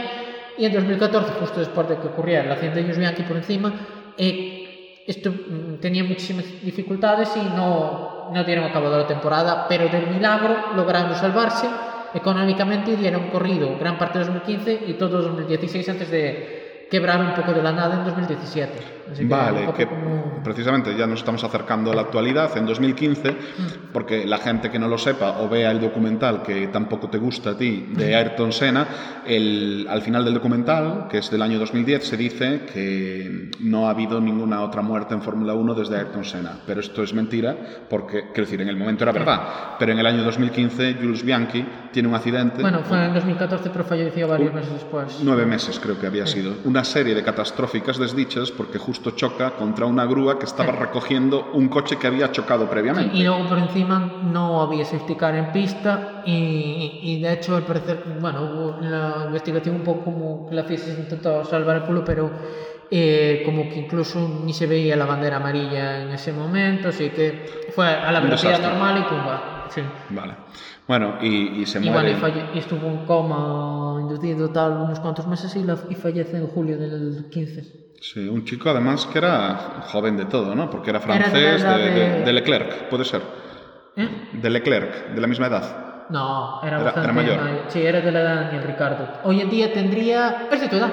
eh, tendría 34. Bueno, mm, público tengo 33, cumplo Ya. el año que viene, ¿vale? Digo, el mes que viene, joder. Sí, el pero año- el es del que viene. 89, era el Efectivamente, 89. del 89. Era esa generación con Ricardo Botas. No, no, no pasa nada. Acepto mi edad y acepto mi madurez. Ya lo he dejado claro. No pasa nada por ser mayor. Estoy aprendiendo a... a- a- Pero sí, era un piloto joven bastante prometedor. eh, De hecho, era piloto junior de Ferrari. Bueno, pues llegamos al año 2016 Sí. y aquí ocurre algo trascendental. Ahora me corregirás si me equivoco. Liberty Media compra Fórmula 1, una empresa americana que se hace con los derechos del concepto de, de la marca Fórmula 1 y de todo lo que integra la Fórmula 1. Y deciden que debe sobrevivir, obviamente, y que debe ser Modernizada. modernizada, ser más entretenida, lo que sea. ¿Ha sido bueno para la Fórmula 1 que Sí. lo comprase Liberty Media? Sí, a ver, obviamente ha sido bueno porque la Fórmula 1 hasta- antes de Liberty Media es que estaba muy atrasada en términos de medios y demás, y de copyright y de, bueno, el marketing un poco estaba muy atrasada incluso con otras categorías automovilísticas, que yo me acuerdo que Fórmula 1, canal de YouTube, canal de YouTube no tuvo hasta 2015 creo que fue, Hasta 2015. que no tuvo un canal oficial de YouTube, para Vale, que tengan la idea de cómo retrasados estaban en la edad, en la época de Bernie Eccleston y Liberty Media eh, modernizó masivamente eh, la Fórmula 1 y lo convirtió, bueno, eh, ¿Qué dirías que hizo bien Liberty Media para que la Fórmula 1 en Pues- 2023 esté bien? sí, porque eh, cada pues, vez a ver, todo está el, mejor. todo la el tema marketing y demás eh, en general fue buenísimo. Eh, véase, apostar mucho por las redes sociales y por los nuevos medios, eh, promocionar mucho a los pilotos de Fórmula 1, que es que hoy la gente conoce hasta el, hasta Latifi conoce. Sí. más allá de, Es, es cierto. de Abu Dhabi, pero en plan... Es una estrategia muy tengas a buena, Latifi o a Lance Stroll o a Sí, sí. Juan Yuchou. Eh, Sí. Y eh, ahí lo han hecho muy bien. Y obviamente Drive to Survive, aunque mm, sobre todo en temporadas recientes, como que haya decaído en tema documental y más se haya enfocado en ese sensacionalismo, también hay que tiene gran parte eh, de mérito en lo relativo al crecimiento del interés en la Fórmula 1. Así que en general creo que ha sido positivo. Ahora bien, creo que en años recientes también es verdad que no me gusta la dirección en la que están tomándolo, sobre todo desde que se Por ejemplo.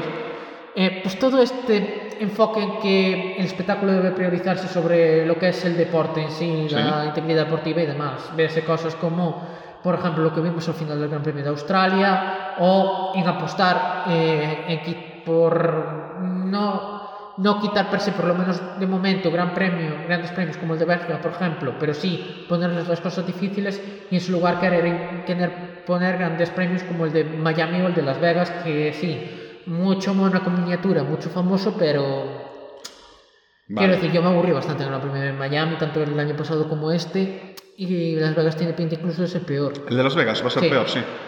Porque para el que no sepa, Las Vegas el primer año va a ser este. Y sobre lo que estás eso, diciendo, por ejemplo, el espectáculo sobre las carreras al sprint. Eso, por ejemplo, Vale, otro- sobre una- todo el nuevo formato. Eh, Las carreras al sprint, para las personas que no lo sepan, eh, la gente está acostumbrada a que los sábados haya una clasificación y los domingos la carrera. Pero Liberty Media, probando cosas, y yo creo que probar está bien, eh, después hay que criticarlas, pero por probar está bien probarlas. Liberty Media decide eh, elegir tres carreras en todo el año, en las cuales... Este año son seis. Este año son seis, el año pasado fueron tres, en las cuales la clasificación sea el viernes, voy a resumirlo sin explicar justo la diferencia del año pasado. La clasificación sea el viernes, el sábado hay una carrera cortita al esto en sprint. el primer formato, sprint. Que, es, que era claro. No, Esto fue en Bakú, por ejemplo. sí.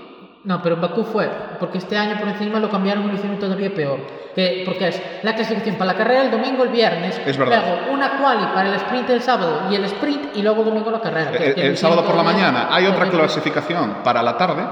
Por la tarde hay una carrera, que son El menos sprint. puntos, pero es una carrera, de. ¿eh? Tal cual la entenderíamos. Y el domingo la carrera como la conocemos. Esto entiendo que la persona que lo diseña o lo propone es como una idea para que la gente esté mucho más pendiente más días, pero el resultado, ¿qué? Es- que ver. Primero, que hay que tener en cuenta algo que es que mm, yo creo que se tendría que tener mucho en cuenta en todos los ámbitos de la vida, que es que si algo va bien no lo toques. Y es que la cual- el formato actual del Gran Premio, y en especial las clasificaciones, es posiblemente lo mejor que tenga. Con el formato actual de Q1, Q2, Q3, es de lo mejor que tiene. el- Es un espectáculo con algo que podría ser mucho más aburrido si hiciese de otra manera. Tiene cantidad, es obviamente show hasta cierto punto, pero el tema integridad deportiva la mantiene y además es algo que es casi universalmente que le gusta, la- que es universalmente aclamado, en plan a casi todo el mundo le gusta ese formato. Hmm. Y que cojas y metas algo que va contra lo que es la Fórmula 1 per se, porque la Fórmula 1 no es algo de dos carreras, y por encima, mm, no, que por encima quitando un Interlagos no te dan nada adicional, más allá que a la otra carrera y más puntos. ¿Por qué? ¿Por qué? ¿Qué pasa en Brasil? Ah, en Brasil, tanto en el 21 como el 22 fueron bastante buenas las carreras del sprint. Ah, dices que... Sí, Vale, se ve que en Interlagos como que... Vale, vale, tal, vale. Pero todo lo demás, por lo general, ha sido malísimas. vale. Y luego, por encima, eh, ya de por sí eso tal, luego que la mayoría de la gente no le gustan, sobre todo del fan hardcore de la Fórmula 1, e incluso los casuales no creo que, lo- que la mayoría... No, el problema de los casuales es que se pierden de la Exacto. leche. ¿Vale? Porque al Claro. final es, ¿qué, ¿qué está pasando? Hoy no era esto, hoy no era no sé qué. Entiendo que es porque quieren saber si aplicarlo a todas las carreras del año, ¿no? Y que igual en 2026 todos los gran premios tengan su A ver, carrera de ellos sprint. que no lo, pero puedes que no lo quemar. quieren meter en todos los grandes premios, pero tampoco decían que iban a haber dos carreras, y mira. Así que a, a- a creerse a esa gente, eh, bueno, creerse a Domenicali como para creérselo. Eh, y luego, por encima, lo que pasó, y esto es toda opinión, obviamente, pero eh, lo que pasó es que para 2023 cambiaron el formato, y por el que acabamos de decir, cual y para, la- para el domingo el viernes, luego la, el sprint, sprint showdown, que lo llaman, que es la cualidad para el sábado, el sábado y luego la carrera también al sprint el sábado y la carrera normal el domingo. Y es que, honestamente, yo el Gran Premio de Bakú, bueno, primero, la quali para la, para la sprint no me la vi, me quedé dormi, durmiendo. Pero... Que era como una quali pequeña también, Sí. de menos tiempo. Sí, eran como dos minutos menos por clasificación y que solo podían usar medios en una sesión y blan...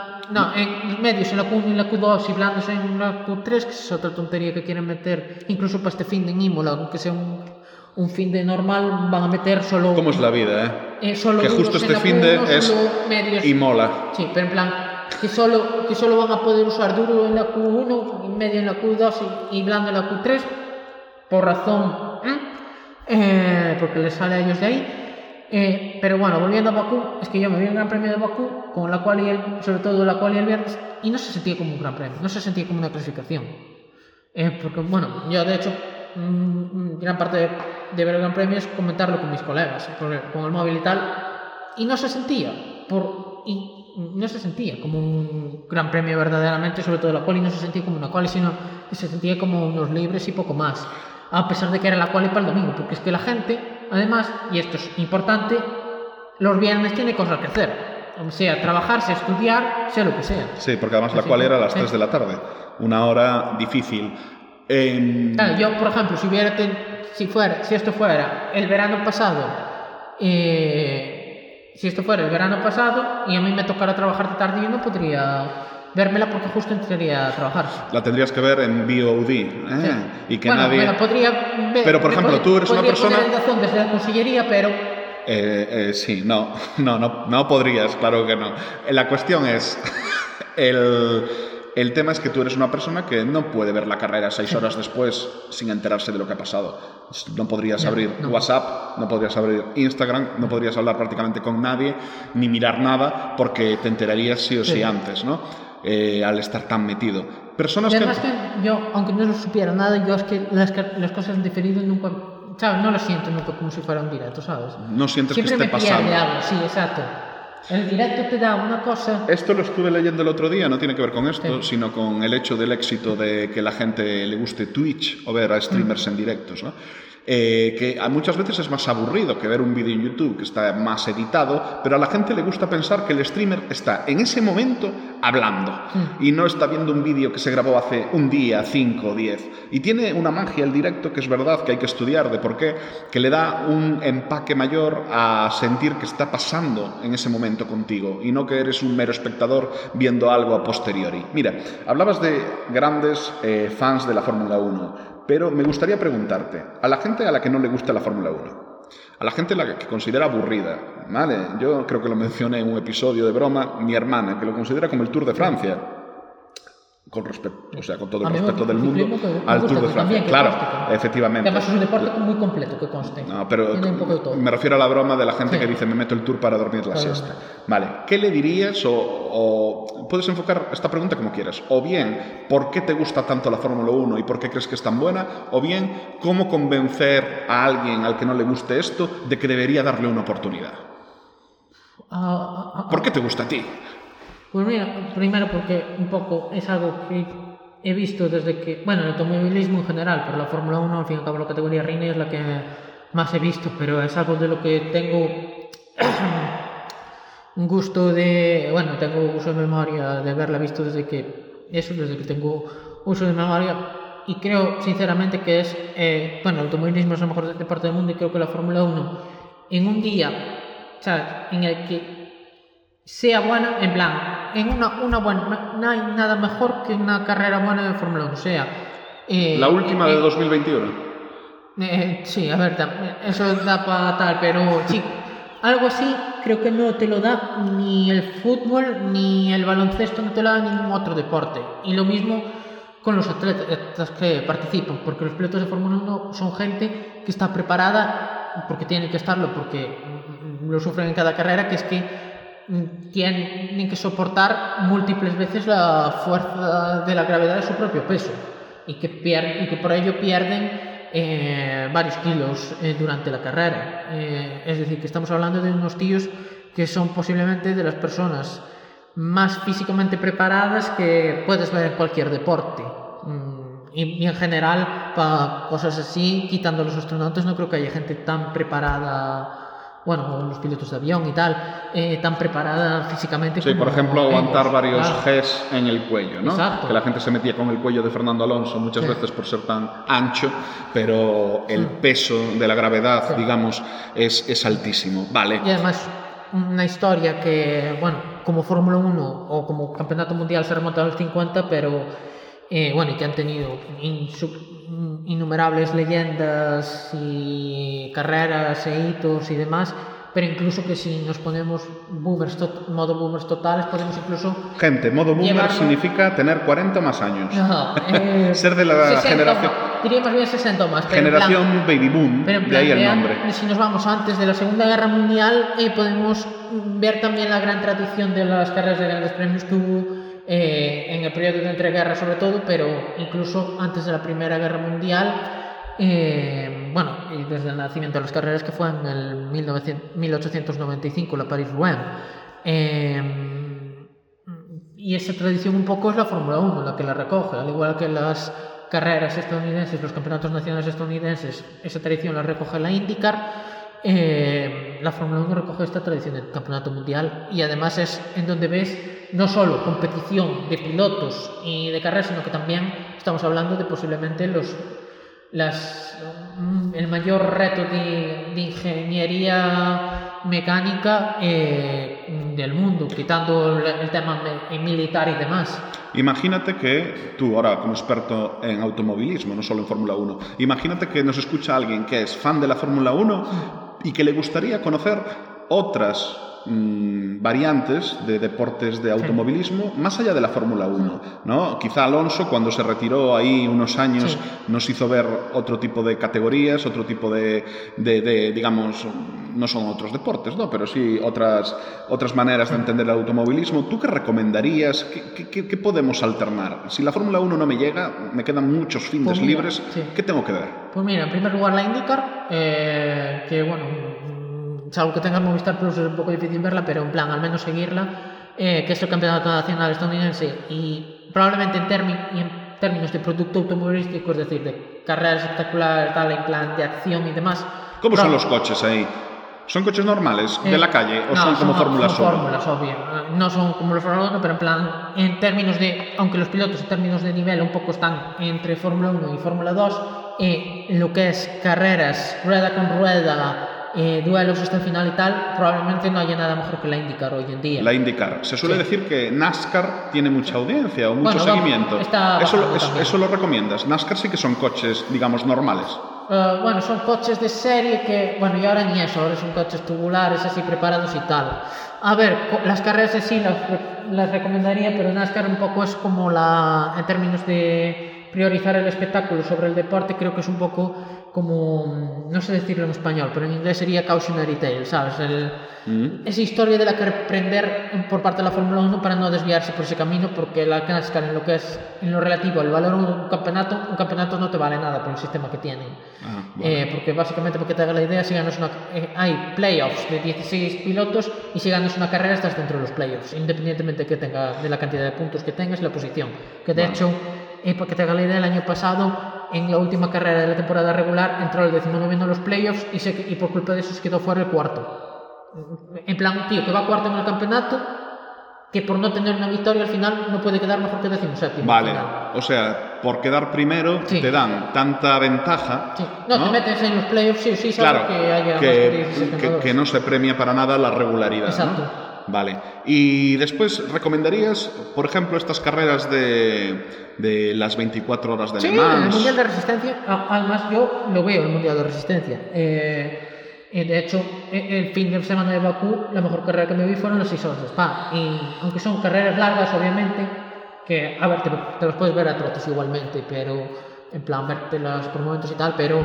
eh, y así como verlas completas, pero realmente, a pesar de ser carreras tan largas, de 6 de 24 horas, eh, son carreras muy buenas y que molan muchísimo porque además son multiclase, eh, hay pilotos bastante buenos, hay mucha calidad automovilística y la verdad es un- también es un reto, realmente.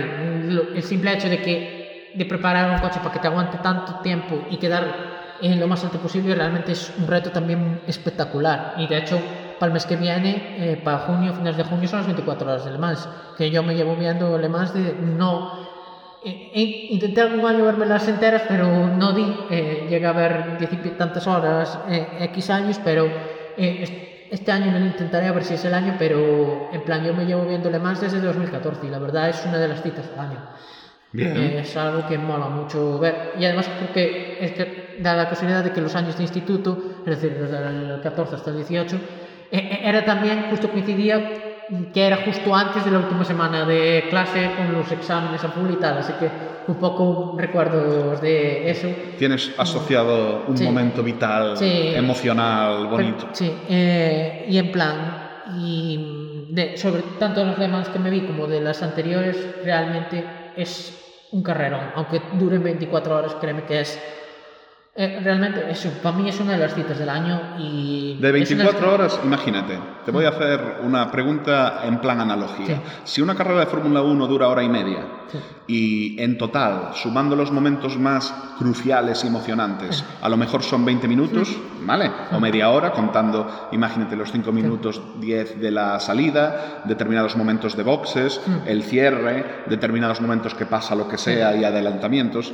En las 24 horas, ¿cuántos momentos puedes decir que son de ese nivel? Para que Es digas, que, a ver, de por sí ya el simple hecho de ver a los coches ro- rodar ahí en Mans, inten- yendo a full, intentando también conservar el momento... o sea, no es, de- no es tanto quizá un espectáculo de Sí. picos, sino de... Sí, a ver, hay picos, pero por lo general ya de por sí el simple hecho, ah, a ver, a lo mejor, yo hablo desde mi perspectiva, pero el simple hecho es de ver eso es excitante, sobre todo eso, las 24 horas de Le Mans, que es que son, eh, siendo además en el circuito en el que es y eh, que además de ser parte circuitos, también parte carretera pública y siendo varias clases eh, de coches compitiendo entre sí y los incluso a veces con, si un coche va muy rezagado contra coches de otra clase, que obviamente no tengan muchas posibilidades, un GT contra un LMP, bueno, contra un LMDH o un, L, o un Hipercar de Le Mans. Ahora mismo podrías estar hablando de drogas y yo no me estaría dando Pero en plan, que yo creo que es un reto de ingeniería que no sé si llega al nivel de la Fórmula 1, pero casi.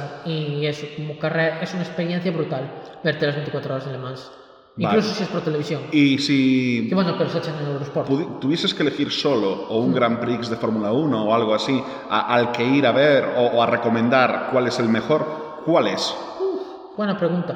A mí me gusta, y estoy convencido de que o el año que viene, como muy tarde en el 25, voy a ir a Mónaco, pero no porque crea que es el más entretenido, sino por esa historia que tiene, ¿no? De estar en Mónaco viendo una carrera.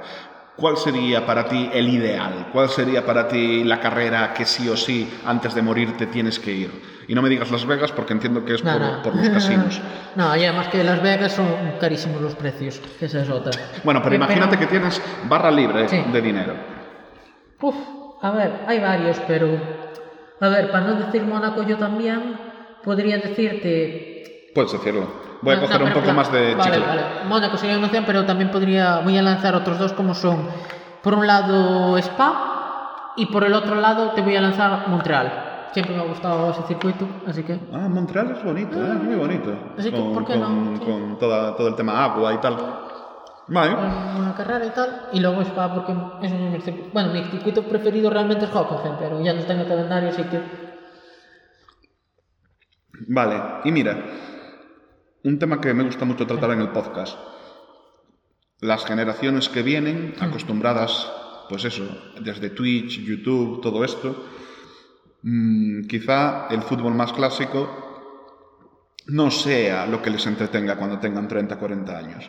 Así que tú, como periodista, como experto además en determinados shows deportivos, pero que además tienen esa parte de entretenimiento, ¿hacia dónde vamos? De aquí a 20 años, que todo va a cambiar muchísimo, ¿qué, va a haber 80 deportes en vez de uno o dos como había ahora, que era fútbol y algo más? Mm, ¿Va a sobrevivir la Fórmula 1? ¿Vale? O sea, y objetivamente, no solo desde tu punto de vista o de tu pasión. Es decir, el entretenimiento, yo te voy a dar antes mi opinión, porque creo que vamos a un mundo donde cada vez la gente va a necesitar ser más entretenida. Cada vez no solo hay más personas, sino que hay más tiempo libre. Cada vez se habla más de... Y que la gente de- tiene como un tiempo de recepción menor cada vez más. También. Eso lo siento también. Entonces se pueden aburrir más de estar haciendo lo mismo varios días seguidos. Vamos hacia semanas que parece que dentro de poco igual tienen cuatro días laborables en vez de cinco, o en vez de ocho horas diarias, seis o cuatro. Sobre todo, no por un tema ideológico, ¿eh? por un tema de automatización. Cuanta más este Sí, progreso, la, la inteligencia artificial, etcétera, más eventualmente la productividad no dependerá directamente del ser humano y más necesidad habrá de entretener. ¿Cómo es eso? Venga, lánzalo aquí, dentro de 20 años volveremos a la ciudad de la cultura de Santiago de Compostela a hacer otra segunda entrevista y hablar de lo que dijimos en Bueno, este espero momento. que sea que pase menos tiempo. Hombre, que tarde menos tiempo en verte que 20 años, pero. Pero bueno, pero podemos vernos sin necesidad de hacer Sí, un podcast. Pero en plan, a ver, esto un poco como que es un poco una reflexión social más que deportiva, pero a ver, esto también lo he sentido yo, en plan un poco como que estamos, sobre todo las, con las generaciones, bueno, la tuya y la mía, como que estamos un poco en la sociedad de TikTok, ¿sabes? Que la gente tiene el tiempo tiene un espacio y un tiempo de recepción cortísimo y que cada vez como que se necesita eh, decir mm, más en menos mm, cantidad y es al punto de que es imposible. Así que un poco... A Mm. Yo ver, creo que la juventud Sí. no ve una película de dos horas seguida. Vale. Mm, a ver. ah, yo creo que una peli, por ser una peli, porque al final como una peli como Pero que si, la estás ves en tú pero si estás en el cine como tal- encerrado es una cosa, porque no Ya. puedes hacer otra. Pero estás en casa. Sí, Y- que mirar el móvil y tal, sí. Claro, pausar, Mm. cambio de aplicación, me voy un momento a ver si está Ibai conectado, me vuelvo a Netflix y sigo viendo la peli. Vale, los episodios la gente los ve todos seguidos, porque mi... Sí, mi- a- a- los episodios en Netflix yo creo que sí, porque por lo menos en su día, mm, bueno, es verdad que también ha cambiado bastante el tema de Netflix y, y tal, pero yo me acuerdo que hasta hace 3-4 años la gente se veía temporadas de tirón. Sí, pero tú paras, imagínate, estás viendo una temporada de ocho, ocho episodios, Sí. son ocho horas. La gente lo enfoca como ocho episodios o lo enfoca como una película de ocho horas que ve seguida y para donde le coincide. ¿Vale? Porque igual estás en el episodio 3, en el minuto 20, y te da igual parar ahí, porque no lo estás enfocando como una narrativa por episodios. Sí. Lo estás enfocando como, venga, en plan bulímico, voy a meterme todo esto, Sí. ocho horas de golpe, porque está diseñado Netflix para activar cierta dopamina y que siempre te interese cada cinco minutos seguir viendo, seguir viendo, seguir viendo, quizás estoy hablando como un viejo. Estoy hablando como un viejo, ver.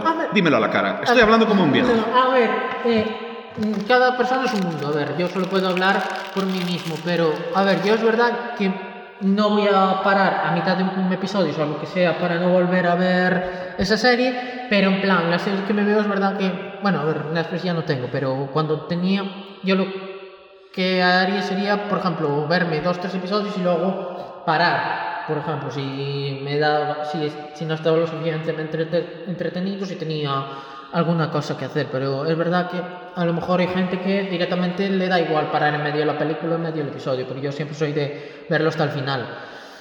Y luego el tema de fondo en general, pues a, a ver, no puedo vaticinar nada porque quién sabe las vueltas que da la vida, pero también es verdad. Honestamente espero que por lo menos que haya cierto efecto reacción a todo esto de, de priorizar el show y el tiempo y el momento, ¿sabes? Y crear momentos por encima de la experiencia en general. Pero bueno, habrá que ver. Eh, a ver, yo creo que Es cosas... como que la gente Ya. solo le o interesa por lo menos sabes que correrse Sí. en vez de los preliminares del sexo ya. Pero en plan, ah, eh, en todo caso, sabes que puedan convivir las alternativas que te proponen deporte con las que te proponen espectáculo. Sabes que, mm, por ejemplo, aplicando a la Fórmula 1, sabes que no se impregne de cosas por el show y, y de cosas tipo NASCAR actual o tipo eh, crear momentos para el TikTok, para subirlos a TikTok. Sabes que puedan convivir ponle que quizá parezca algo que sea como la Kings League pero en automovilismo, pero que pueda convivir con la Fórmula 1, al igual que, Que haya una- la vale. Champions League pueda convivir con la Kings League y demás. Que haya una idea de... Vale, Sí. pero me gusta mucho lo que dices. Yo ayer estaba viendo el post Kings League Sí. y llevaron al maestro Joao, vale, a limpiarle el aura a Gerard Romero para Eso que, rescate, para que pero- deje de perder. Vale. ¿Qué quiero decir con esto?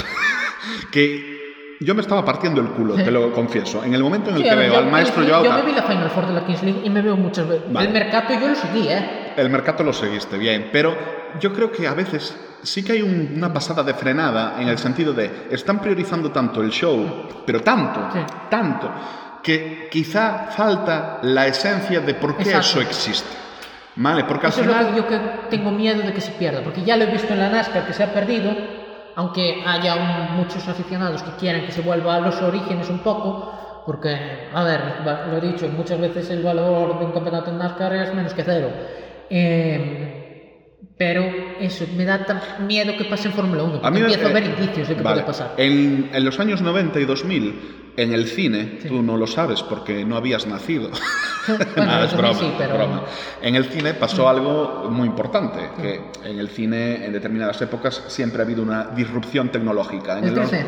No, el, el simple hecho de los efectos especiales por ordenador. ¿Vale? En el año 93 se estrena Parque Jurásico y de repente se ve que Spielberg saca una película donde parece que hay dinosaurios. Y de repente, claro, los efectos por ordenador podían hacer tantas cosas que no se habían visto antes que daba pie a hacer una película de cualquier cosa. ¿Y qué sucede?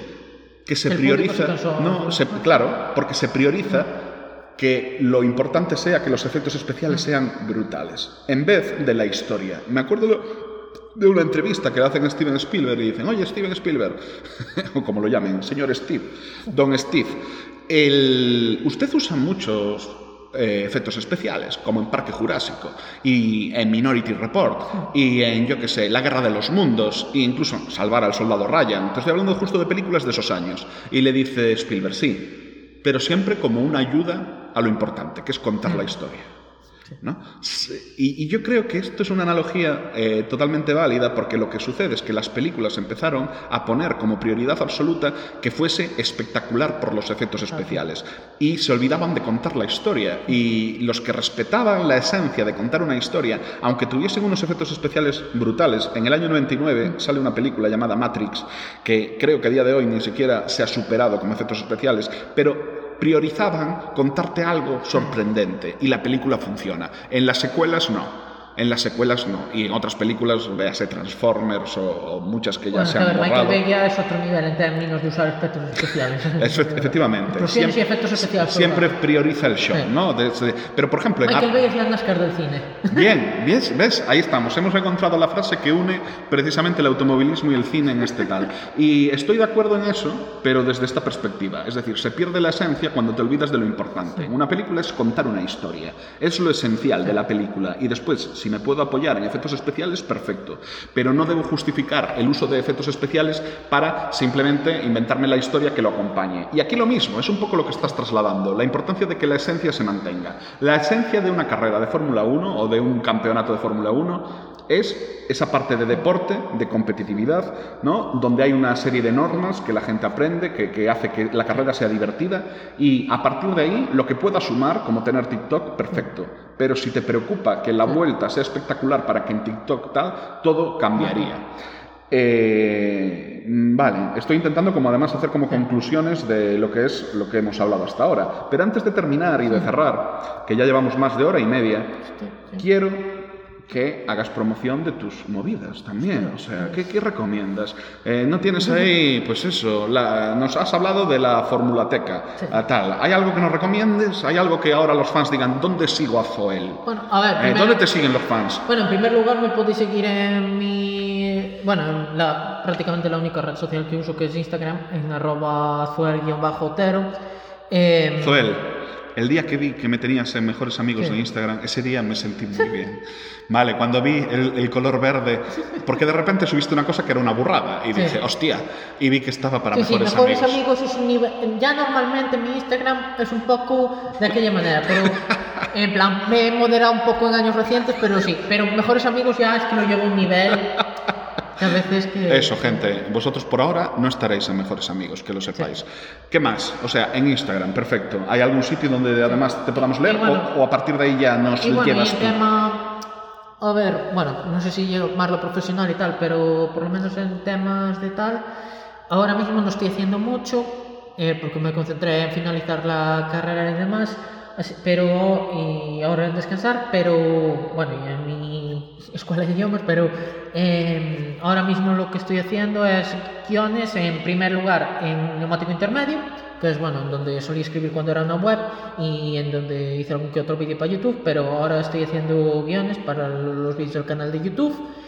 Y luego también haciendo un poco, bueno, en el caso de la Fórmula Teca hago los guiones y, bueno, hago guiones y sobre todo corrijo los guiones. Soy el editor principal, soy el que revisa los guiones eh, casi cualquier vídeo Para que cuando que- alguien para- como yo diga 2015 en vez de 2016, Sí, tú digas, corregir "Eh, errores, sean estilísticos, sean de datos y tal, eh, para que estén lo mejor posible. Así que, si en términos de tal, eh, mm, 18 en los que participo, puedo recomiendo esas dos, eh, tanto neumático intermedio como, y esto sin ofender al neumático intermedio, sobre todo la Fórmula Teca, por el hecho de que, en primer lugar, un poco como que es donde tengo la mayor responsabilidad, aunque en neumático intermedio se vienen cositas. A ver, eh, si neumático intermedio- por el hecho de que tienen bastante de que el neumático intermedio creo que tiene 20.000 voy a mirar ahora pero creo que ya tienen como 20.000 subs en YouTube ¿sabes? tienen bastante Ah, está bien. Solo son mil veces más que los míos de mi podcast.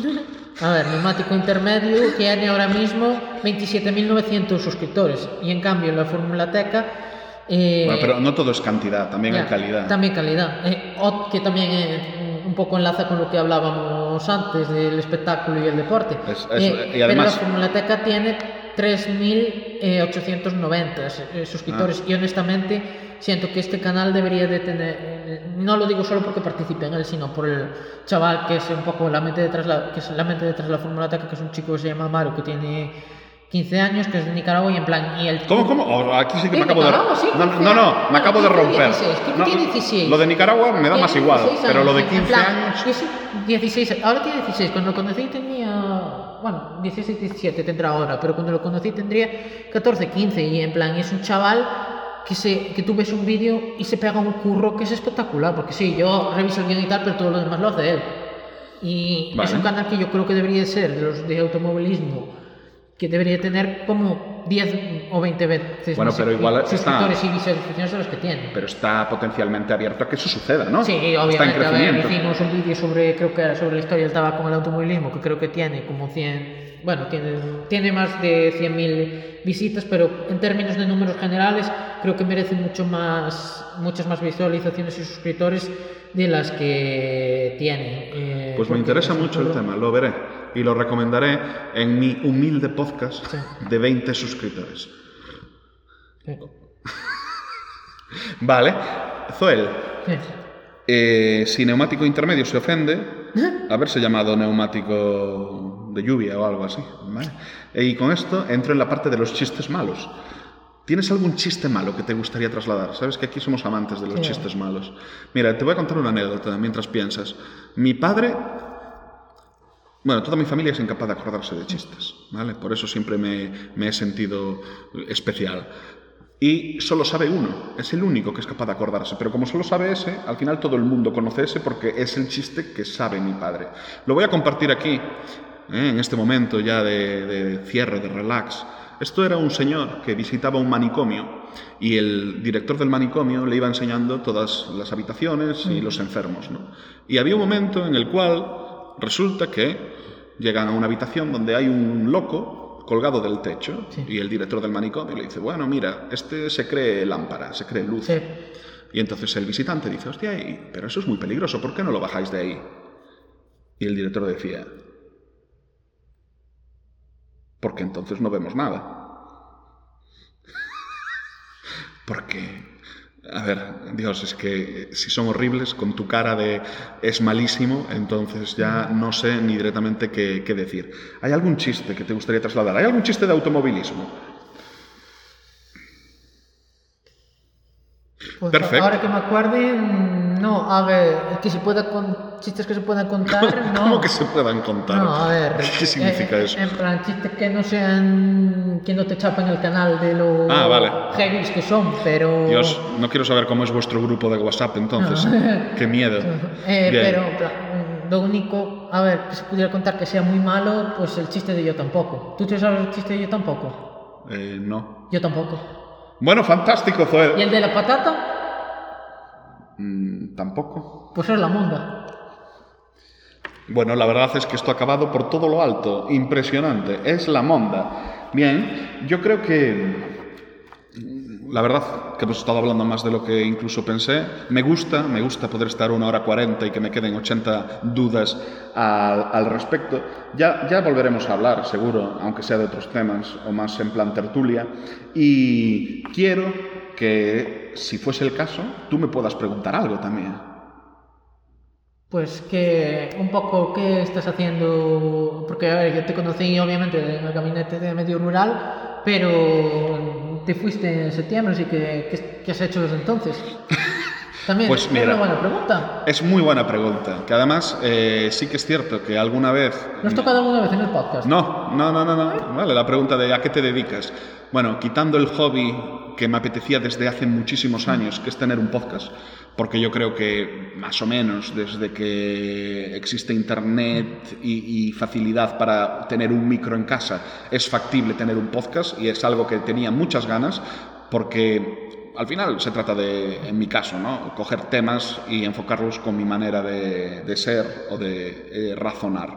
Pero quitando eso, que, que realmente me está gustando y por lo menos hasta verano seguiré, he vuelto al sector privado he montado de nuevo, como tenía antes de ir al sector público, una consultora de estrategias de comunicación donde hago cosas que creo que son bastante entendibles y clásicas, como es la auditoría de una marca, de una persona, ¿no? de un candidato, cuáles son sus errores, su tal, después diseñas una estrategia al respecto y Después, pues, oye, le acompañas, haces formación, lo implantas. Eso es algo que ya venía de antes de lo que era el sector público, que precisamente me llevó a entrar a trabajar en el sector público, en política, y que ahora lo he hecho, pero desde Madrid, donde, bueno, por de diferentes cuestiones se abrían oportunidades de mercado. ¿Qué estoy haciendo ahora mismo con este tipo de trabajo? Implantar temas de inteligencia artificial al respecto. Porque creo que hay determinadas herramientas que antes o después todos acabaremos usando y que en el sector de la comunicación te dan eficiencia, productividad y que te puede dar un valor añadido durante un tiempo sobre la competencia. Y ese es mi día a día, ¿vale? Viajo bastante, viajo mucho, pero me gusta y creo que el no perder, y por eso a veces me obligo a ello, las ganas por seguir descubriendo cosas que desconozco, sea, por ejemplo, el misterio que tú me generabas y querer aprender más de cómo eres, de por qué, entrevistarte. El podcast me ayuda mucho como a tener que obligarme a mirar sobre temas y cosas de actualidad. Pues sin perder eso, intentar vivir bien, Intentar ser, como se suele decir, tu propio jefe y a las personas que tengo contratadas, que ahora mismo son dos, pues tratarlas lo mejor posible. Y nada más, así resumiéndolo, para que quede bonito, sería un poco el tal. A partir de ahora, si alguien me pregunta qué hago, le digo, escúchate eh, la hora 45 de la entrevista Zoel, que durante algún minuto de esa hora 45 hablo sobre el tema. Nada más, ha sido un placer. Gracias, gracias por el chicle boomer. Vale, veremos el éxito o los comentarios. Espero que Zoel Otero no comente en el vídeo diciendo qué fantástica entrevista, el entrevistado ha sido maravilloso, pero las preguntas son mejorables. Hazlo desde tu cuenta fake, que, que seguro que alguna tendrás, todos tenemos. Y vamos, eso, a seguir hablando. Para mí eres una persona con la que seguir en contacto de por vida. ¿Vale, Zoel? Muchas gracias. A ti. El nano es un gigante en un cuerpo de mortal. Y nadie le echa el guante, nadie le puede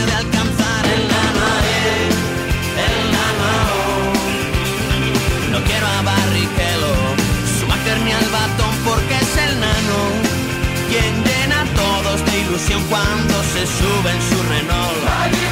Hasta aquí el episodio del Hijocast. Te esperamos en el siguiente.